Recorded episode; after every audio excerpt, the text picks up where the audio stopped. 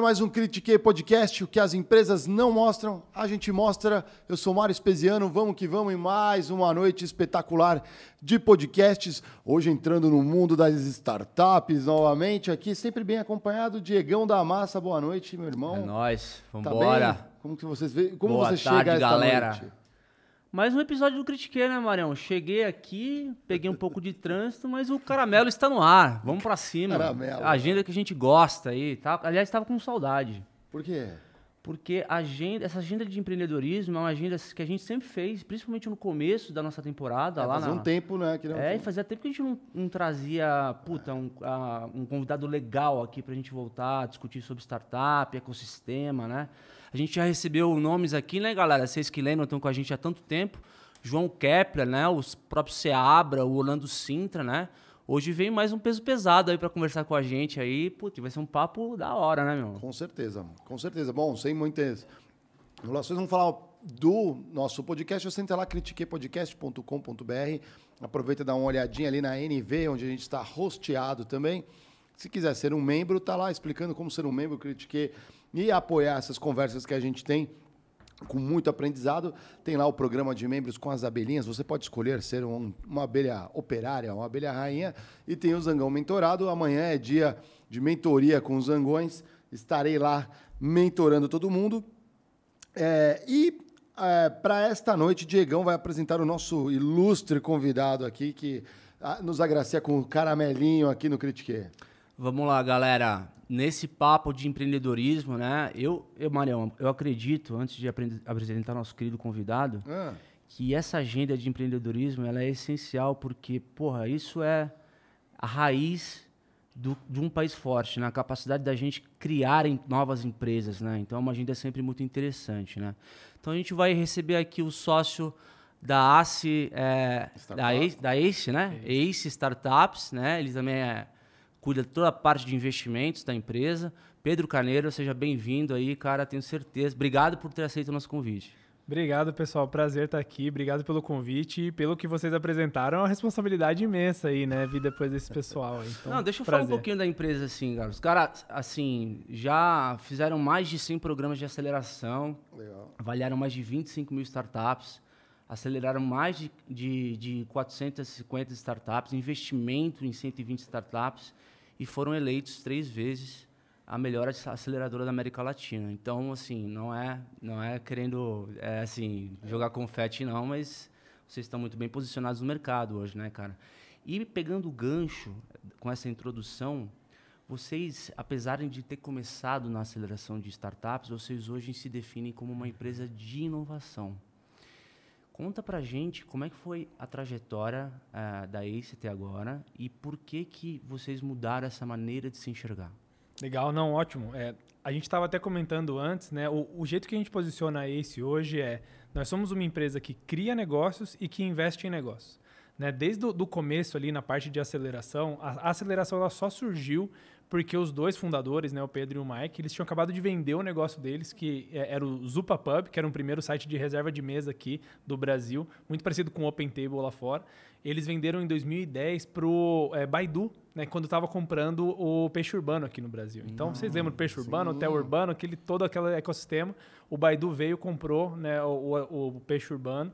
E aí depois acabou fechando, né, alguns anos depois, mas eles venderam e foi de empreendedor para empreendedor que o negócio nasceu, né? O Pedro, ele foi professor, acho que 17 anos na ESPM, né? E ho- hoje eu sou um dos professores de pós-graduação lá e tem várias pessoas Legal. da ES que são professores da, da ESPM. Legal. Ah, e ali dentro da sala de aula, numa disciplina de empreendedorismo, foi quando o negócio realmente nasceu. Né? A gente, ele- o Pedro começou a fazer isso na aula de empreendedorismo e né, parou de, de empreender por conta própria e começou a incutir isso nos alunos.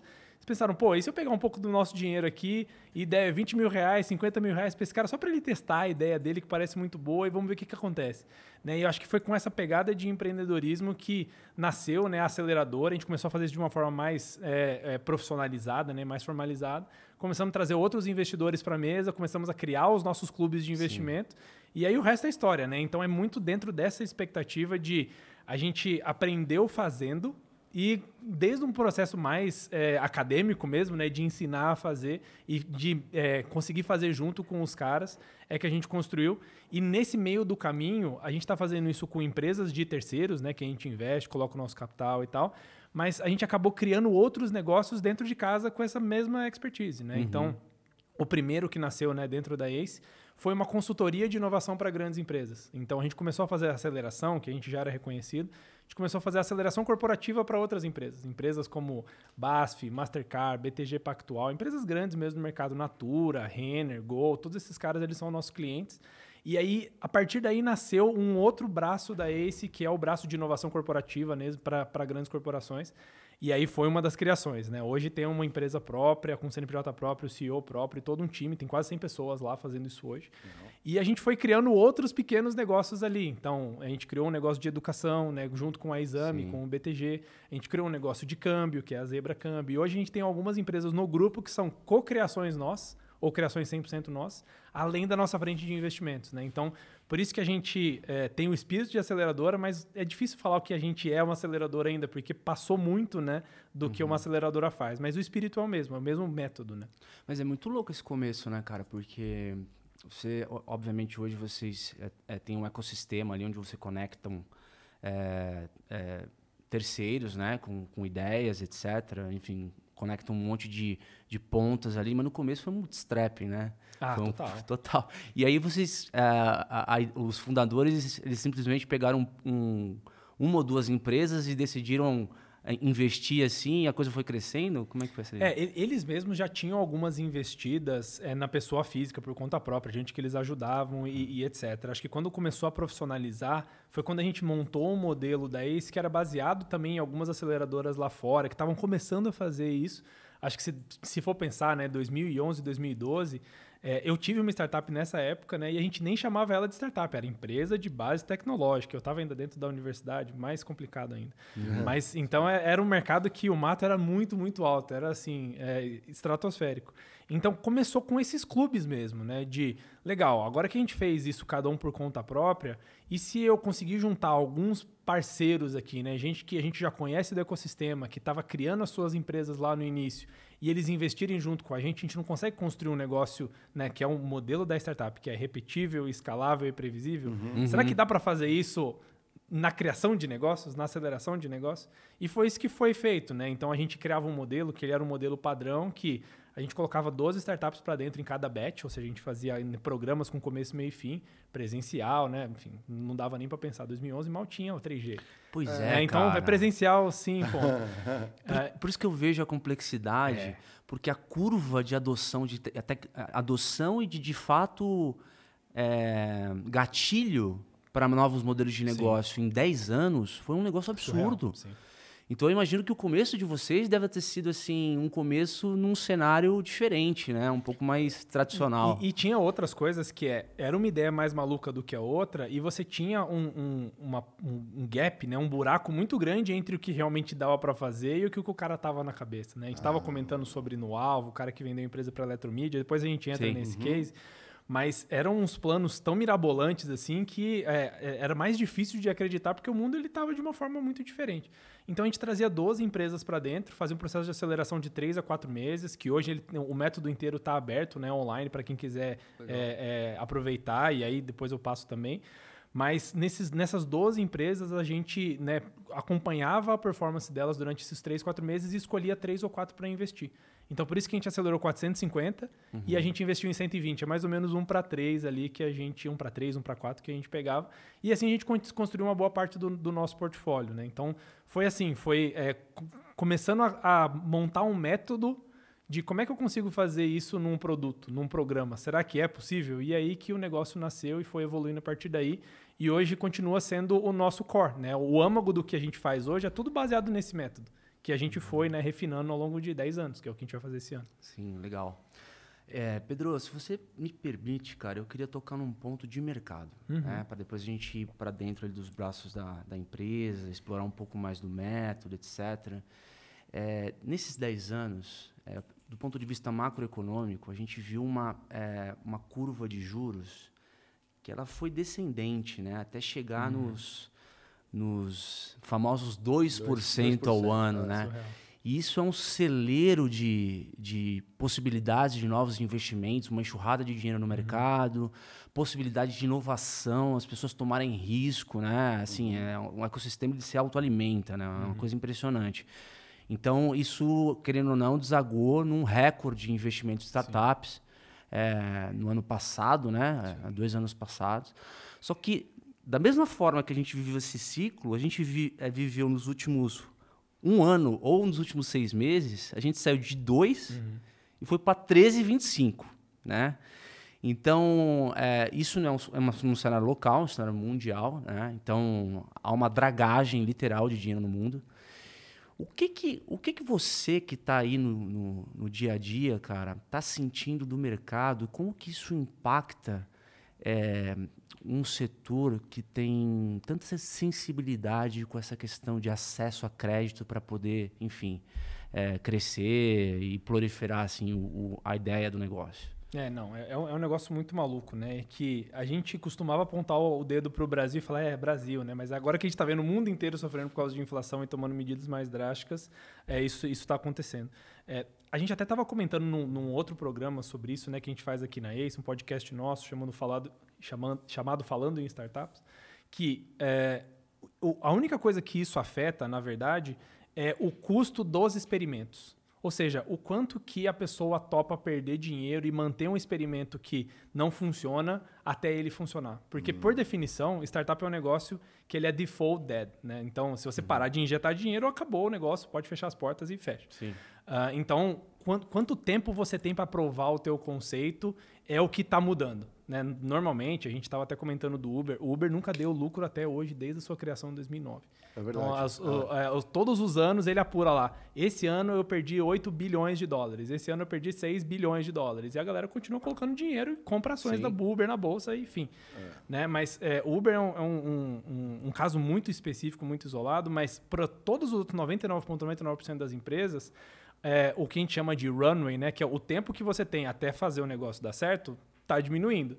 Então, o que, que significa? Você precisa correr atrás de rentabilidade mais cedo e algumas portas elas vão se fechando. Então, alguns mercados que são muito bem estabelecidos e que têm uma competição já muito alta, por exemplo, se vem uma startup nova e fala, eu tenho uma conta digital sem anuidade, eu falo, amigo, já passou um pouco disso, né? E uhum. sim, por mais que você tenha capital para investir, você tem uma competição tão pesada que você vai acabar com o teu dinheiro antes do outro cara né, ceder, né, uhum. o, o, mercado. Então, o, o que muda é isso agora, né? De você tem agora menos margem de manobra e você precisa pensar mais e fazer menos. Antes era o contrário, né? Quando o dinheiro estava abundante é preparar fogo, apontar. Exato. E aí depois eu vejo o que aconteceu e esses crescimentos né, exponenciais. Agora tem um pouquinho mais de, de controle no mercado, mas uma coisa que a gente fala para as nossas empresas, e a gente está com 61 startups ainda ativas no portfólio das 120 que a gente investiu. Lucro nunca sai de moda. É. Dinheiro que vem do cliente nunca sai de moda. Uhum. Se está difícil levantar dinheiro com o investidor, pega dinheiro do cliente. Uhum. Vende o teu produto, gera valor e entrega nisso. Então, isso acaba diminuindo o número de negócios que estão ainda nesse negativo que é aquela ideia de você dar sorvete de graça na rua e falar, validei minha ideia, todo mundo ama o meu sorvete. É, mas você deu de graça. Né? Então, isso vai, vai a, a trazer os negócios para uma realidade um pouco mais pragmática. Assim. Uhum. Assim. E é interessante, né, Marião? A gente andou... É, essa questão da, da, do custo do dinheiro, ela é tão voraz, às vezes, é, que eu não estou falando aqui de startups, de é, talvez um, um, mercado mais nichado que é o, o começo, né? O, do, do, antes, antes mesmo do, do MVP, né? Do, uhum. do, do, primeiro investimento, a gente viu notícias recentes de empresas como Quinto Andar, Sim. agora saiu o eBanks, tipo, com demissões em massa. O famoso layoff. É. O layoff é. em massa. Então, assim, é, é, antes, empresas que tinham dinheiro disponível para poder fazer investimento é, direcionado para aumento de base de cliente, né, que são uhum. despesas com marketing, né, despesas com, com contratação de gente para poder uhum. aumentar a operação, né? É, e foi o que você falou lá, o indicador aumento de base de cliente, né, não necessariamente o, o, lucro, né? Então não sei se é, e olha eu estou falando dessas empresas que já, já saíram até da série C, né? Já são uhum. unicórnios, enfim, já Bem são empresas que estão estão é, não sei se mesmo essas empresas estão é, talvez pivotando a estratégia de não, não, não se dar mais o luxo de percorrer indicadores que antes dava para percorrer, né? Então é, é, bem. É um negócio. Parece que mudou tudo, a foto mudou tudo em um ano, cara. Exato. É muito louco, né? Você, você viu, a gente viu um monte de, de, de, de notícia recentemente aí, né? Tá. O que, que você acha de esse movimento? É uma pressão ali do, dos fundos? Nessas empresas? O que, que você tem sentido? É, é, uma retirada de... Os fundos, eles não, não, não têm tanto apetite mais para colocar dinheiro na operação. É é, eu, eu, eu, gosto de, de, usar uma metáfora, que é a metáfora da, da, da corrida para o Everest. Uhum. Que é o seguinte, é, é, a gente aqui, Ace, né, como investidor, e todos os outros gestores e os outros fundos, é, eles têm um objetivo que é multiplicar o seu capital investindo em negócios que estão crescendo. A gente vai ajudar esses caras a crescer, eu compro ele barato e vendo ele caro. Assim, é. tão simples assim o nosso, nosso modelo. É, e aí, quando, você olha para, por exemplo, é, pensa na, na corrida para o Monte Everest, as pessoas que sobem lá todo ano. Você tem pouquíssimas pessoas que sobem que chegam lá no topo. Mas você tem um volume maior de gente que chega né, nos arredores, você tem um número, um número maior de gente que chega no campo base e um número maior de gente que vai lá para turistar e ver. Agora, se a gente coloca um prêmio artificial a gente, hoje a gente decide e fala, olha, quem chegar no topo do Monte Everest vai ganhar 100 milhões de dólares. Uhum. a gente uhum. coloca um prêmio, puf. O que, que isso gera no hum. mercado de né, alpinismo? Opa, vamos agora montar times patrocinados para ir para o Monte Everest. Vou colocar pessoas para ajudar e dar água e dar comida e carregar as coisas. Porque todo mundo fica sendo remunerado na esperança de que, se, pô, se o cara chegar lá, ele leva 100 milhões de dólares. Uhum. É lógico. É, e aí, esse, esse topo do Monte Everest chama IPO. Você leva para o mercado e você consegue valorizar uma empresa em muitos bilhões de dólares e aí todo mundo fica rico. Então, quando você coloca um prêmio ali em cima, um pote de ouro no fim do arco-íris, uh, isso monta toda uma estrutura em volta. Então, você tem gente que leva os caras de helicóptero e tudo isso pode custar muito caro, mas, pô, tem o tamanho do pote de ouro lá no fim, né? e aí, de repente, né, com essas mudanças macro, eu mudo a regra e falo, não, não, corta isso aqui. Não é mais 100 milhões de dólares, é 1 milhão de dólares. Pô, então calma aí. Então a, a, estrutura desinfla.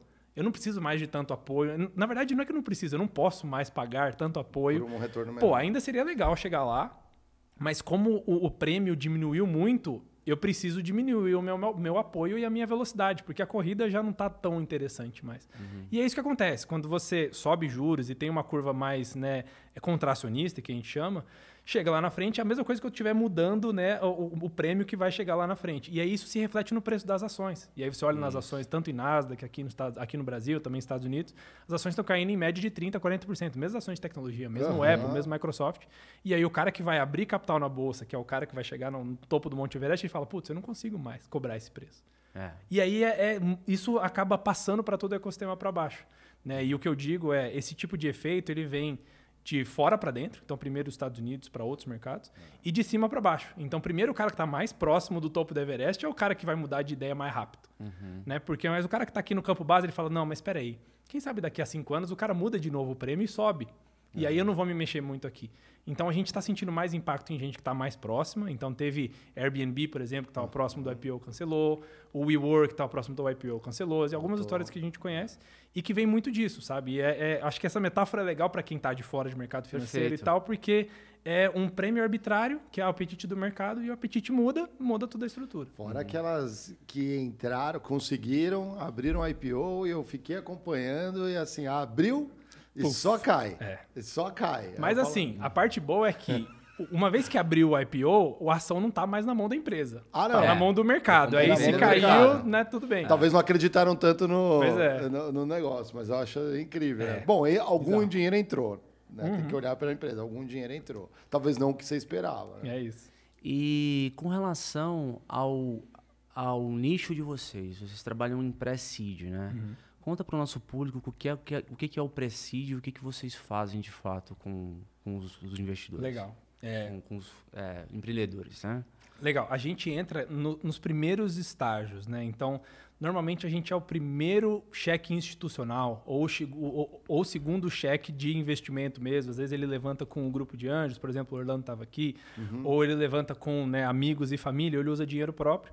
E aí, quando ele vai para um, um, uma estrutura de investidor profissionalizado, ele vai procurar para outros fundos e a gente está posicionado nesse primeiro cheque. Uhum. Por quê? É, a gente tem esse espírito de aceleradora, e eu também sou ex-empreendedor, estava comentando, todos é. os fundadores ex-empreendedores, e a gente não consegue evitar, sabe? A gente olha para o cara e fala: Meu, eu preciso te ajudar aqui, porque desse jeito você não vai chegar lá. Uhum. Então, a, gente, o, a forma que a gente consegue capitalizar melhor né, nesses negócios, tendo esse espírito mais hands-on, que a gente chama, que é trabalhar junto, é ajudar o empreendedor ali no início e pegar ele nos primeiros estágios. E, por acaso, a gente consegue né, entrar em, em, valores menores e eu consigo multiplicar mais o meu dinheiro, se eu consigo realmente ajudar o cara.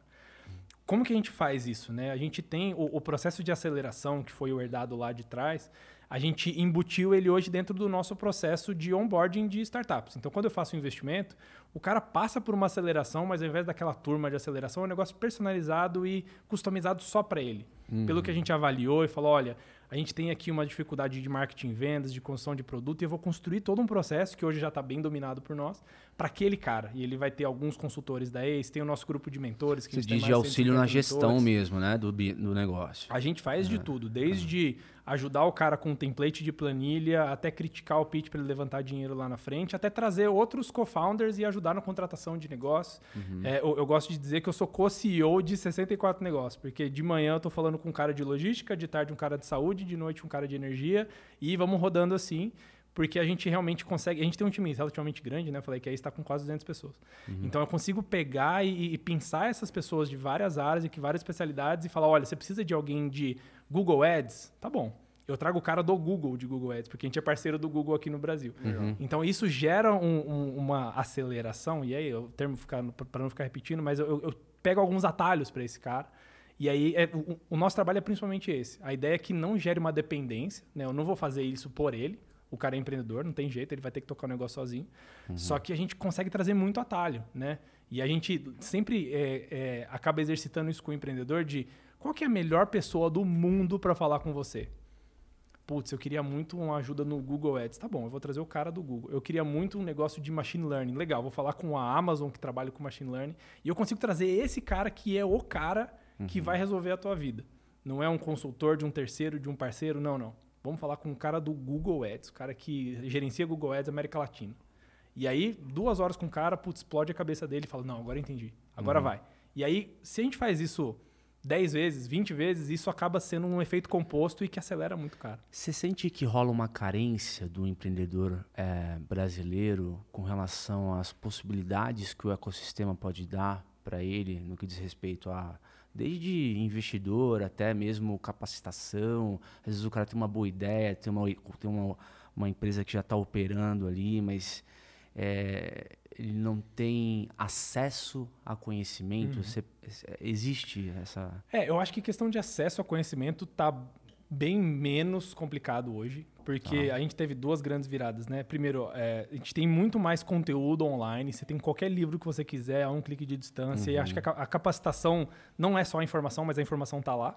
Uh, e segundo, é, eu acho que o, o, a pandemia que obrigou todo mundo a ficar em casa também acabou destruindo muitas barreiras, né? Hoje a gente vê em startup que o cara está trabalhando num projeto paralelo com alguém que ele nunca viu na vida. O cara está em Porto Alegre, o outro cara está em Recife e assim, algum dia eles vão se encontrar. Quem uhum. sabe quando eles levantarem dinheiro. Uhum. Então acho que isso ajudou. Uh, a gente tem um, um, um equilíbrio muito legal e que para mim é uma coisa bem interessante, que é se eu é, é, é, importante ajudar o empreendedor, o cara principalmente que está tomando a decisão de virar, Sim. falar, putz, eu devo me demitir. Quando eu devo me demitir do meu trabalho, sabe? Uhum. Quais são as coisas que eu devo ponderar? São decisões importantes para a vida. Só que é, eu, a gente tem que dar um, um, uma quantidade de informações e puxar ele por um caminho. Só que a gente tem que tomar cuidado para não gerar aquela dependência que eu comentei, para a gente não empreender por ele. Porque uma das coisas mais difíceis e que cada empreendedor vai aprendendo né, por conta própria é é, é o trabalho mais difícil do mundo, no fim. Né? De se o cara não consegue correr por conta própria, ou ele ainda não tem a disciplina, não tem o ímpeto, não tem né, todas as skills né, comportamentais que ele precisaria para poder aguentar o tranco, eu até posso carregar ele num berço de ouro e falar: não, não, toma isso, faz isso. O PPT é assim, monta isso, olha isso aqui. E eu consigo entregar isso tudo de bandeja para ele, porque o conhecimento está aqui dentro de casa. Só que quando eu colocar ele para fora, falar, agora vai lá, voa, passarinho, ele vai tomar uma porrada do primeiro fundo que ele tomar. É. Então, é, é sempre um equilíbrio de eu tenho que fazer o cara sofrer na medida certa. Né? Sim. Se eu largo tudo, ele não tem direção, mas se eu dou tudo na mão dele também, ele não vai conseguir construir a casca Ah. que precisa para poder fazer uma empresa de 500 pessoas. Mas a, a primeira interação é, no avanço de um relacionamento de vocês com os empreendedores é entrar no conceito de valuation do- da empresa, certo? E, o- e- e quando a gente fala de pré-seed, esse primeiro cheque, seria é, qual que é a proporção que vocês buscam para participar do negócio, até para você dar autonomia e dar- continuar motivando o fundador a tocar a operação e fazer aquilo crescer, certo? Ótimo, ótimo. No, no pré-seed, a gente vai falar de investimentos desde 200, 300 mil até 2, 3 milhões. Né? Talvez um pouco mais no seed, né? com 2, 3 milhões. Agora que as coisas devem desinflar, a gente deve mudar um pouquinho as, de- as, as denominações. Só que é, a, a gente aqui na ACE, apesar da gente ser um investidor, e o investidor no- normalmente ele vai pegar uma, uma fatia minoritária, né? a gente vai olhar para entre 7 a 12, 15% o máximo do negócio. Mas a gente vê alguns investidores que estão ali no início, né, e que vão colocar 50 mil, 100 mil, tá, e vai pegar 1% da empresa, 2% da empresa. A gente tem um limite, qual que é o mínimo que a gente pega de equity, porque a ideia é que, eu, como eu vou colocar tanta energia nesse negócio, vou colocar os nossos sócios, vou colocar os nossos mentores, etc. Se eu tiver 1% do negócio, o meu capital não multiplica o suficiente para eu justificar toda essa energia e essa estrutura. Então, é, a gente, por ser mais hands-on, a gente pega, não é um percentual maior do que o do mercado, né? Porque a gente vai pegar 40%, aí é muito predatório. Mas a gente tem um mínimo que abaixo disso a gente não pega, porque, de novo, como eu falei, a gente não consegue evitar. Se eu pegar um negócio que eu tiver 0,4%, eu vou ajudar ele com o mesmo sangue no olho e com o mesmo né, sim. ímpeto do que eu faço os outros, porque a gente não faz essa diferenciação. E aí acaba sendo uma decisão ruim financeira. Né? Então, se eu vou né, dar o sangue, aprofundar e empreender junto com o cara, eu preciso pegar um percentual né, que me justifique. Se esse cara multiplicar por 100 lá na frente, eu consiga fazer um dinheiro e devolver esse dinheiro para os nossos investidores.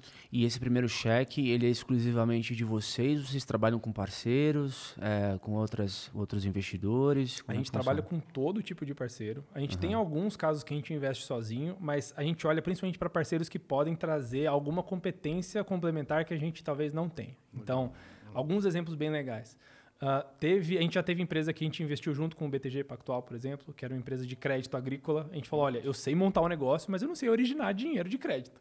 Aí o banco chegou e falou: olha, então, vou te contar uma história. Eu sei trabalhar com crédito, sou um banco de investimento. Ótimo. E aí a gente entrou em conjunto. Crédito rural, né? É, a gente já co-investiu em empresa agro, por exemplo, com a BASF, né? Que, olha, eu- eu tenho toda uma modelagem aqui de negócio para você fazer né, uma empresa SaaS com o produtor rural e conseguir alcançar esses caras de uma forma pulverizada. Mas eu não consigo chegar neles, é impossível. Pô, mas a BASF sim, a BASF tem todo o, o campo né, e a pulverização e o nome e tal. Então tem, né? tem um pouco disso. E tem alguns outros fundos e alguns outros investidores que a gente trabalha também. Um outro exemplo corporativo, né? Que a parte de consultoria acaba trazendo muito isso. A gente investiu numa empresa de logística, né? Que é a Motorista PX, que faz o Uber né, das transportadoras. Eu pego um motorista e eu coloco para uma transportadora para fazer algo de, de spot, né? um- Uma viagem spot. E a gente falou, olha, muito legal, mas a gente não entende o mercado de caminhoneiros e de transportadoras. É um mundo próprio, completamente diferente, com um jeito de se comunicar, com um jeito de se posicionar, com mídias que eles consomem e tal. E aí a gente entrou com o investimento junto com a Randon, que é um grande player que, nossa, Legal. pou- entende esse público como pouco. Às vezes tem sinergia, né? Os caras estão. E aí a gente pega o cara, coloca ele embaixo do braço e fala: olha, eu não investiria em você do jeito que você está agora, mas espera aí.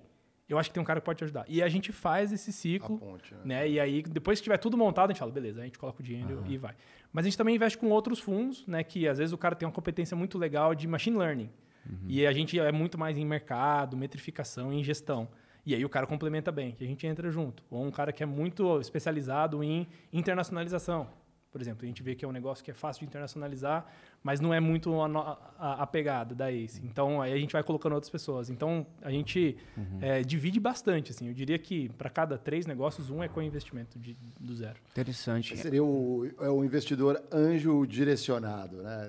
Ele já acoplado ali com um ecossistema ali que você, você já consegue plugar. Isso é muito interessante. é. Porque assim, eu como investidor, eu, eu não sou só um alocador de capital. Quando eu entro no- no- na empresa, eu tenho uma missão lá, eu tenho um papel. É como se eu tivesse, como se eu fosse um CTO ou um CPO. O que, que eu vou fazer lá? Eu tenho uma missão. E normalmente a missão da Você vai é- metrificar, né? Você vai então, é a parte de mercado, ajudar a, a validar o negócio, ajudar a profissionalizar. Eu vou levar ele para outros fundos. Esse é o meu papel. E aí, quais são os papéis que ainda faltam? E achar esse tipo de cara, que é ou um anjo, um investidor também qualificado, que vai entender que ele tem um papel, que não é só um cara de passa o chapéu aqui faz o Pix, é isso que a gente procura. Assim. A gente indica para as startups que também tragam algo mais qualificado. Que legal.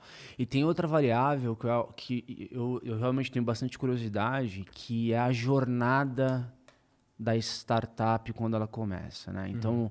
é, das startups que prosperam, é, vamos supor que a ACE esteja nessa fase inicial do Preside com mais uhum. algum outro investidor.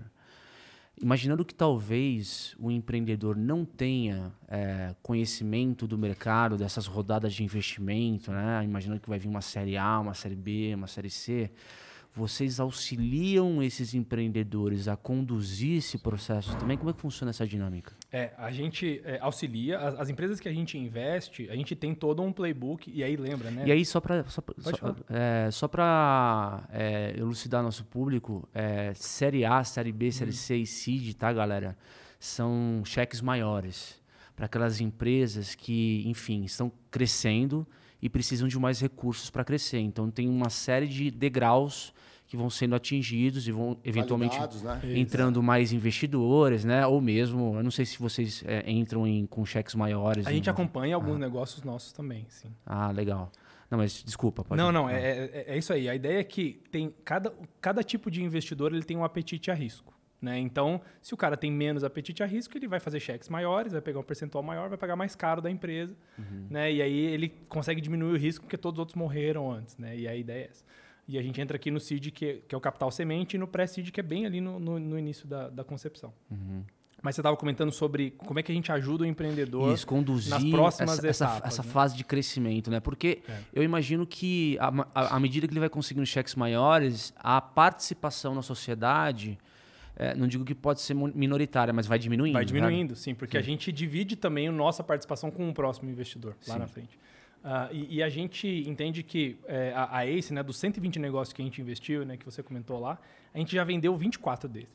Então, é, basicamente, um em cada cinco negócios eu consigo né, transformar o cara num milionário. Eu falo que a gente é uma, uma fabriqueta de milionários. Uh, então, para poder fazer isso acontecer, a gente precisa ajudar o empreendedor desde o dia zero, porque a gente já fez isso centenas de vezes. E ele vai fazer isso a primeira vez na vida. Uhum. Né? E a gente faz literalmente centenas de vezes. Pensa que em 120 empresas investidas, já deve ter feito umas 300 rodadas né? com outros fundos e tal. Uh, então a gente tem todo um processo, o nosso time está preparado para isso, para, olha, vamos olhar o teu planejamento financeiro, quando você vai precisar de dinheiro, qual é o valor que você precisa mais ou menos, quanto tempo a gente tem para se preparar até lá, e aí solta o pergaminho de tudo que você precisa ter pronto antes de falar um A, antes de mandar um e-mail para algum investidor. Uhum. Então, prepara todo um material, prepara o, o, a, o, o, histórico, os números, os KPIs, conta a história direitinho, vem falar aqui para gente. A gente avalia o pitch, dá alguns feedbacks, vem falar aí comigo, aí eu vou dar uns feedbacks, vem falar com os outros sócios, Sim. com o Mike, com os fundadores, e aí o cara tá minimamente pronto para, ok, agora vamos montar uma lista, e a gente, como é muito próximo dos outros investidores, né? Comentei que todo mundo estava aqui, a gente já a gente fala e já co-investiu. A gente faz a intro, fala, olha, esse cara aqui, ele já está com as coisas todas prontas, o número está validado, o plano faz sentido, o time está bom, olha aqui o crescimento, olha aqui o material que está muito bem, né? É, é polido, arrumada. direitinho. Uhum. Fala com esse cara. E aí, esse tipo de, de approach, ele funciona muito melhor do que é, Oi, tudo bem? Vou direto no LinkedIn no cara, num cold call ali e tal. Então, a gente consegue gerar muito valor nisso. E conforme né, ele vai recebendo as ofertas dos outros VCs, e é uma das coisas que vai ficando cada vez mais complexa, a gente estava assinando um documento de investimento que tinha 160 páginas, internacional e tudo mais. E aí, de novo, o cara não, não tem obrigação de saber isso, né? Uhum. Tudo em inglês, às vezes inglês nem é a língua do cara, o cara não fala inglês e está assinando uhum. um contrato de coisas que ele nem vai saber. Então a gente senta e fala: olha, deixa eu te explicar como é que funciona isso daqui. Esses aqui são os termos principais, esses aqui são os riscos que você uhum. incorre, isso aqui eu acho que a gente deveria negociar porque é ruim para você. Então a gente acaba tomando muito o, o, lado do empreendedor. Assim, a gente tem um grupo de advogados que é nosso, a gente tem um advogado uhum. indicado. Então é, é um pouco do, do, do que a gente coloca de agregar valor. Acho que é tem também a questão de ajudar ele no negócio, né? E de dar orientações, dicas e montar conselho e tudo mais. Mas todo esse processo que ele normalmente vai fazer pela primeira vez e que, na minha cabeça, né, são os momentos mais críticos. E o cara vai vender a empresa. Se ele fala um A errado ali, ele pode estar deixando 20 milhões de reais na mesa. Não, e outra, né, então a gente cara? precisa entrar ali de uma forma bem É, crítica. Os alertas na hora certa. É, né? a gente é o coach, né? A gente fica do lado e fala, não, isso aqui, hoje você não pode falar disso, disso, disso. Você vai falar disso, disso, disso. Exato. Não E é- aí a gente vai conduzindo Até ele. porque, é, meio que intuitivamente, dá pra perceber que há uma, um descasamento de jogo de forças, né? Porque às vezes um empreendedor que não está acostumado a negociar, é, sei lá, é, de uma forma que esse mercado às vezes está acostumado com fundo de venture Uhum. capital, entendeu? Quem está querendo comprar É sabe muito mais quem quer vender, né? E vocês entram aí para poder Exato. ajudar, aconselhar, enfim. Nivelar né, a conversa ali. É. Tem uma. Nesse ponto, a startup já, tem um, já tomou um corpo. Uhum.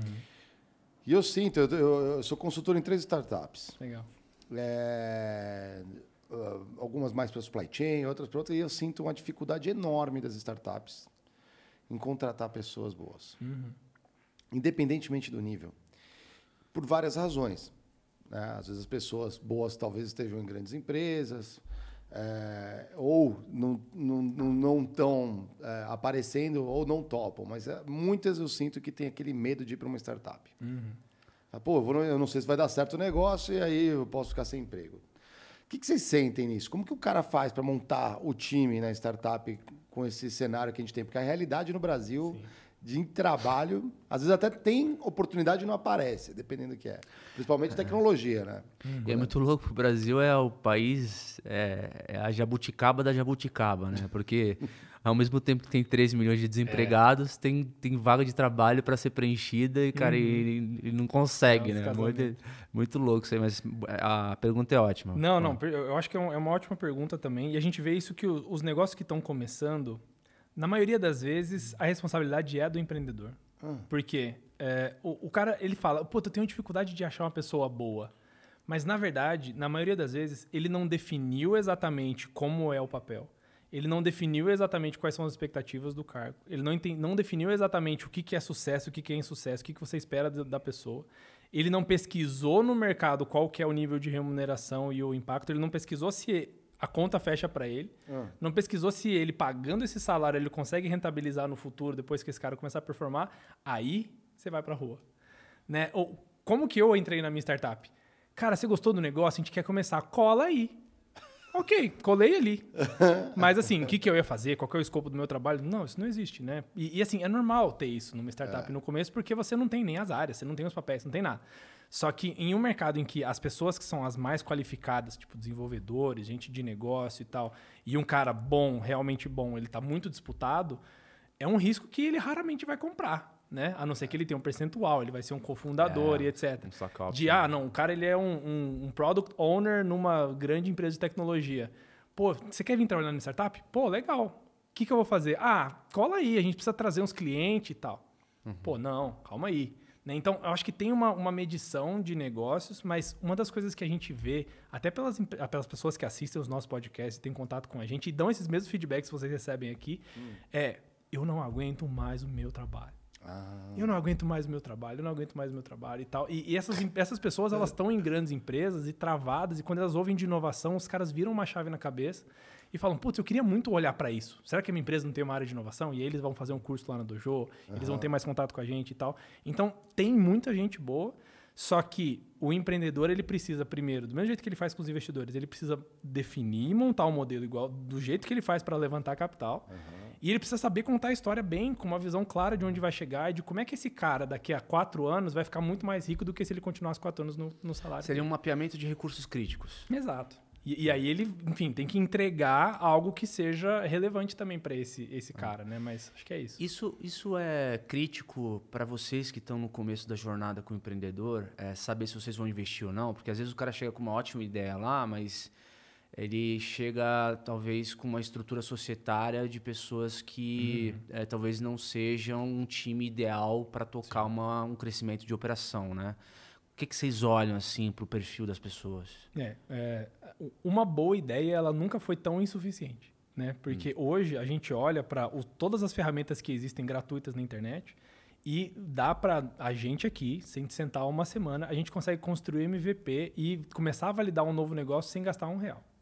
A gente consegue um site grátis, um app grátis, um formulário, um Google Docs, um Google Sheets, uma automatização ali num Power BI. E, pô, a gente, tá, a gente viu gente fazendo Pode experimentar isso. no mercado, né? Pode experimentar no mercado. Quem não lê a startup ali. enxuta, galera. Olha que Então, é, assim, não, é feio. não tem mais razão para você precisar de um dinheiro. Tipo, tive uma ideia, me dá dinheiro. Não, isso não, não existe mais. Porque realmente dá para você fazer alguns testes de fumaça. E esse tipo de iniciativa é o mínimo do mínimo do, do mínimo, né? Se o cara cobra um pedágio para começar a trabalhar, ele não é empreendedor, ele é um empregado. Então, vai lá arrumar um emprego. Né? Então, acho que isso é um, um ponto importante. Mas olhando para estrutura né, societária e a, a composição do time, que é um negócio que a gente olha bastante também, a gente faz questão de conversar com todos os sócios e de preferência separados antes de fazer o investimento, para a gente entender a visão de futuro de cada um, como que está o, o, a- o- parte de, de vida mesmo, né? O cara estão vai ter um página, filho, né, o cara, cara? quer se aposentar e o cara não quer levar a empresa para um IPO e tal. Então tem que entender se está todo mundo alinhado nisso. E eu acho que uma outra coisa também que é um pouco contraintuitivo é a capacidade dessa pessoa de mudar. Porque hoje a gente tem empreendedores que lideram empresas de 400 pessoas. E o que ele faz hoje é 100% diferente do que ele fazia quatro anos atrás. Quando tinha meia dúzia. Hoje, hoje ele não faz mais absolutamente nada do que ele fazia quatro anos atrás. E se ele tivesse todos esses skills de hoje, quatro anos atrás, ele não ia servir. Exato. Então, o cara precisa também ir mudando para cada estágio da empresa, né? Eu acho que é bom a, a definição de seed, pré-seed, etc. Para cada et- etapa da empresa, o, o time precisa ser diferente. Mas não que sejam pessoas diferentes. Mas a pessoa precisa mudar para se adaptar ao que a empresa vai, vai precisar, sabe? E tem gente que é muito boa nisso. O cara coloca qualquer chapéu que você quiser. Você vai colocar ele para falar com o, o Warren Buffett, ele manda bem, ele faz. Você vai colocar ele para vender por- pelo telefone, faz. É esse tipo de flexibilidade que a gente pro- procura. assim. É, eventualmente, por exemplo, num CID o cara precisa de uma estrutura mais robusta de marketing, né? Marketing digital, que exige um skill mais específico, de tecnologia. Bem interessante esse ponto, cara, porque à medida que a empresa vai crescendo, Aí você ele vai não precisa de mais novas... ser expe- expert, é, né? é. Ele vai contratar uma agência, vai contratar um grupo de E experts. saber assim. ceder também, né? Às vezes ele não tem o skill, mas quer ficar pegado. Essa é a parte né? mais difícil, sim. Fica pegado ao cargo ali e não, não tem, né? Tem, tem um apego emocional muito grande, assim. Todo que- cara que é dono de negócio, ele não quer deixar isso na mão dos outros, né? É duro. É, o cara quer mirar a venda lá na frente, né? Mas ele não quer também legal. Essa é a parte difícil, né? Eu quero quer- vender o negócio, mas eu não quero sair. Mas não, calma. Ele quer ficar no telefone Pô, ligando. como, é, né? ô, como é que é o chamado?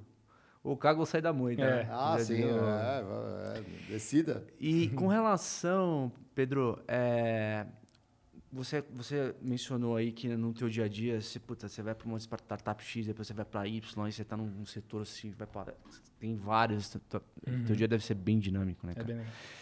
É, o que, que você entende que o mercado. A gente passa por ciclos econômicos, onde, por exemplo, a área de saúde é a área que mais contrata no Brasil hoje, né? E a gente teve um, um- uma grande virada no mercado, por exemplo, de tecnologia na área de banking, com o Open Banking, que também é gatilho de novos modelos de negócio. Você tem a parte das edtechs, que são principalmente por conta da internet, o fato de você poder escalar um negócio eh, via internet. O que, que hoje você entende que está mais fértil para o nascimento de startups? Que tipo de setor?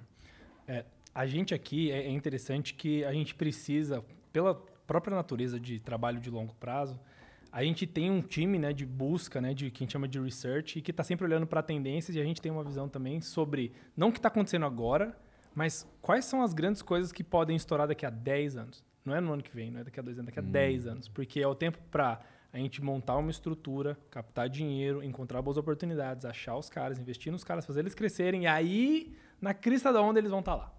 Então, é assim, é, é um, um- um jogo né, de adivinhação, mas a gente tem grandes tendências, assim, que são coisas que eu sempre acreditei que aqui no Brasil... Aqui no Brasil não falta problema para resolver, né? E acho que isso não, não vai acontecer, não vai acabar tão cedo. Mas é, vamos olhar para trás para conseguir olhar para frente. E aí você deu bons exemplos, né? De Open Finance, de Open Banking, da, da parte... Acho que o grande exemplo que a gente tem aqui é o Nubank, né? Como que eles conseguiram fazer essa virada numa digitalização. Ah, eles pegaram algumas macro tendências, que é a digitalização do público, é, o, o aumento na, na sensibilidade de preço. O cara não topa mais pagar 50 reais por mês só para manter a conta aberta. Né? e eles foram pegando essas tendências e construíram um produto que atendia exatamente essas dores. Ah, Então a gente olha, e aí, por que, que o Nubank nasceu naquela época que o Nubank nasceu? né? Eh, Teve uma mudança importante regulatória, não sei se vocês sabem disso, mas o Banco Central diminuiu algumas amarras para que as empresas pudessem operar como instituições financeiras, instituições de pagamento. De né? pagamento, né? O, o, o Nubank nasceu como Nubank IP. Você sabe como eu descobri isso? Porque é, um amigo meu falou: caralho, eu, eu quero mudar minha conta salário pro Nubank. Aham, e eu não, dá, consigo. não dá. Eu fui descobrir que, na verdade, não consegue porque não, Não é banco. pode, não é Que não é banco. Não é banco. não é Instituição de banco. pagamento. E, e- e essa que é a grande sacada. E é menos regulado, né? Aham. É. Aí eles chegaram e falaram, putz, eu queria muito fazer tal, eu quero fazer, quero fazer isso, quero fazer isso. Não dá, não dá, não dá. Não, não. Como é que dá? Eu não preciso ser banco, eu não preciso ser nada. O cliente não, não importa para ele. Se você é banco, se você é IP, se você é... Dane-se. Então, é, eles conseguiram achar um espacinho ali e falar, não, ó, eu, eu não sou banco, mas eu sou isso, isso, isso, isso, isso. E eu faço meio que tudo que o banco faz, mas tira Mas isso não sou banco. Não sou banco, tá? Então eu posso fazer isso. Eu posso não ter nenhuma agência. É. Eu posso não ter grana né, na custódia do Banco Central. E isso deixou o negócio muito mais leve. Então, é, é, foi essa mudança de, regu- de regulação que abriu o IP, né? E que também aco- aconteceu depois, e com certeza vocês viram uma revolução mais silenciosa que é a das maquininhas. Sim. Todo mundo, de repente, pode ter maquininha. Tem maquininha até de qual- qualquer marca que você quiser. Por quê? Mesma coisa, desregulamentação. Né? Você flexibiliza a regulamentação e aí tem um- uma enxurrada de gente no mercado. Os bancos entraram, surgiram tantas, né? E aí, hoje ninguém mais cobra aluguel de maquininha. Hoje ninguém mais cobra manutenção de conta. Isso é ótimo para o consumidor. Então, desregulamentação, quando feita direitinho, é muito bom para o consumidor. E aí, a gente está olhando para. Beleza. Então, quando você muda a regra do jogo, tem uma enxurrada de gente que entra e monetiza em cima disso. Quais são as próximas grandes regras do jogo que podem mudar aqui na frente? Tem a mudança de comportamento, que ela demora 20 anos, estilo Netflix. Né, que o Netflix nasceu 20 anos atrás, mas só pegou depois todo mundo tem banda larga, aí mais difícil. Mas as mudanças regulatórias, elas dão uma oportunidade de mudança do mercado mais exponencial. E aí a gente, eu estou olhando né, para duas frentes principais, É, principalmente seguros. Então tem Open Insurance de você fazer portabilidade de seguro, de você fazer seguro de Que é coisas. o começo das né, insurtechs, né? Exatamente. E aí você olha para a Insurtech e não tem uma outra mega gigante. Tem os caras que são meio amarrados ali, tem Creditas fazendo seguro, tem algumas empresas que se dizem Insurtechs, mas que na verdade são, são é, controladas por grandes In- Insurtechs, galera, é, se você pegar Ah, fintech, que são as empresas é, do ramo financeiro de bancos digitais, por exemplo, você chama de fintech porque é, são é, empresas com tecnologia é, fundadas, baseadas em tecnologia e startups, né, geralmente.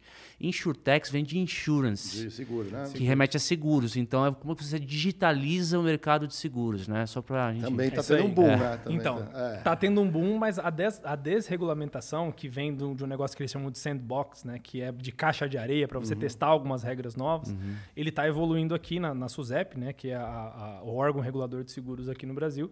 E tem um- um- uma vantagem exponencial de, cara, às vezes eles mudam e você consegue fazer seguro de carro só quando você anda com o carro. Tá com o carro estacionado? Desliga o seguro. Isso é muito legal. Tá Isso com o carro andando, Bem É, só que, interessante, é, cara. é, Por depende de onde você estacionar o teu Se carro, você né? estacionar na rua, você aperta o botão e deixa ele ligado. É. Então, tem, tem isso que eu- são coisas que, pela regulação, eram proibidas, não podia. Né? E agora a gente tem alguns testes. Ah, e tem também um outro mercado, que é o mercado de onde eu venho, né? que é de energia.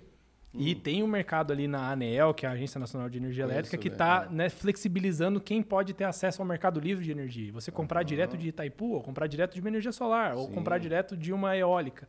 Então, você está aumentando a, a pulverização desse mercado. Essas são duas frentes que né, não precisa ser muito adivinho. Para olhar que nos próximos 3 a 5 anos vai ter uma revolução tão grande quanto a gente vê em fintech, porque a desregulamentação está escrita lá e está posta. E, Isso não é é- surpresa. Isso é interessante, eu- eu- é, é, já que você comentou, por exemplo, esse mercado de energia. Só que, como consumidor, você ainda tem a distribuidora. Eu Exato. compro de quem produz, mas ainda tem aquela. Eu não tenho como optar por quem distribui. Isso aí já é meio travado. É- Essa regulação é, compreende tudo isso, esse ecossistema. É, exato. Assim, eles não vão colocar um poste de cada distribuidora Claro. para você escolher o fio que você vai puxar. Só que quando você desregulamenta assim, você começa a fazer algumas, alguns mix and match de e se a sua energia viesse junto com o seu Netflix? E se você comprasse as duas coisas juntos e ganhasse um seguro? Porra, e se você né? comprasse um combo do McDonald's e ganhasse uma conta de luz? Sim, e aí, aí é. você começa a cruzar com todos os outros mercados e aí a gente tem coisas. Aí você tem os ter valor, collabs, né, entendeu? meu? Isso, Isso é aí, a- aí, aí é livre concorrência, livre Uhum. mercado. Você, obviamente, o, o consumidor ele acaba ganhando na ponta, né? Porque no limite, quando você fala, por exemplo, de energia em renováveis, você tem um crescimento muito grande, por exemplo, da energia solar. Sim, Só que quem tem as placas dentro de casa ainda tem que vender para Distribuidora. para distribuidora, Distribuidora, entendeu? é. E se a gente chegar num dia, óbvio que tem que pagar É rede. leonino, né? Existe, um, é existe, um, le- leonino, existe um legado ali que precisa Sim. ser remunerado, ok. Mas, cara, no futuro, quem dirá que a gente não vai poder, por exemplo, vender a energia que eu tenho no excedente para quem está precisando, Uhum. entendeu? Hoje, é, eu deixo lá no pool. Né? Tipo, eu deixo com a distribuidora no, no, A no pool lá, é. aí no inverno que não produz, eu uso, né? Eu tenho no estoque. Agora, porra, e se eu quiser vender e. Ou, ou, ou doar para baixa renda. Ou doar para um projeto exato. social. E aí a Legal. conta de luz é bancada. E, e se você pudesse transformar isso num token, numa NFT, e aí isso ter um valor de livre mercado? Um NFT é um kWh. Sim. E aí todo mundo né, tá, tá amarrado por isso. Aí eu vejo alguma aplicação legal de blockchain, né? Além Cara, tá isso é falando. um excelente gancho, assim. Vocês eh, já enxergam propostas, iniciativas dentro da, da nova economia, das novas tecnologias? Aí eu falo Web3, Uhum. eu falo NFTs, eu falo eh, blockchain em geral, assim. Te- vocês estão lidando já com esse tipo de, de negócio? A gente vê algumas aplicações bacanas. Tem empresa de energia que a gente está olhando, por exemplo, que usa blockchain para poder fazer validação de contrato de compra e venda de energia, porque é um negócio altamente pulverizado. Vi gente usando blockchain para validar contrato de compra e venda de uma nova bolsa de valores. Aí eu acho que tem bastante valor. Interessante. Só que o que tem acontecido muito e o que a gente mais vê hoje é: Oi, tudo bem? Eu faço blockchain, me dá tanto dinheiro.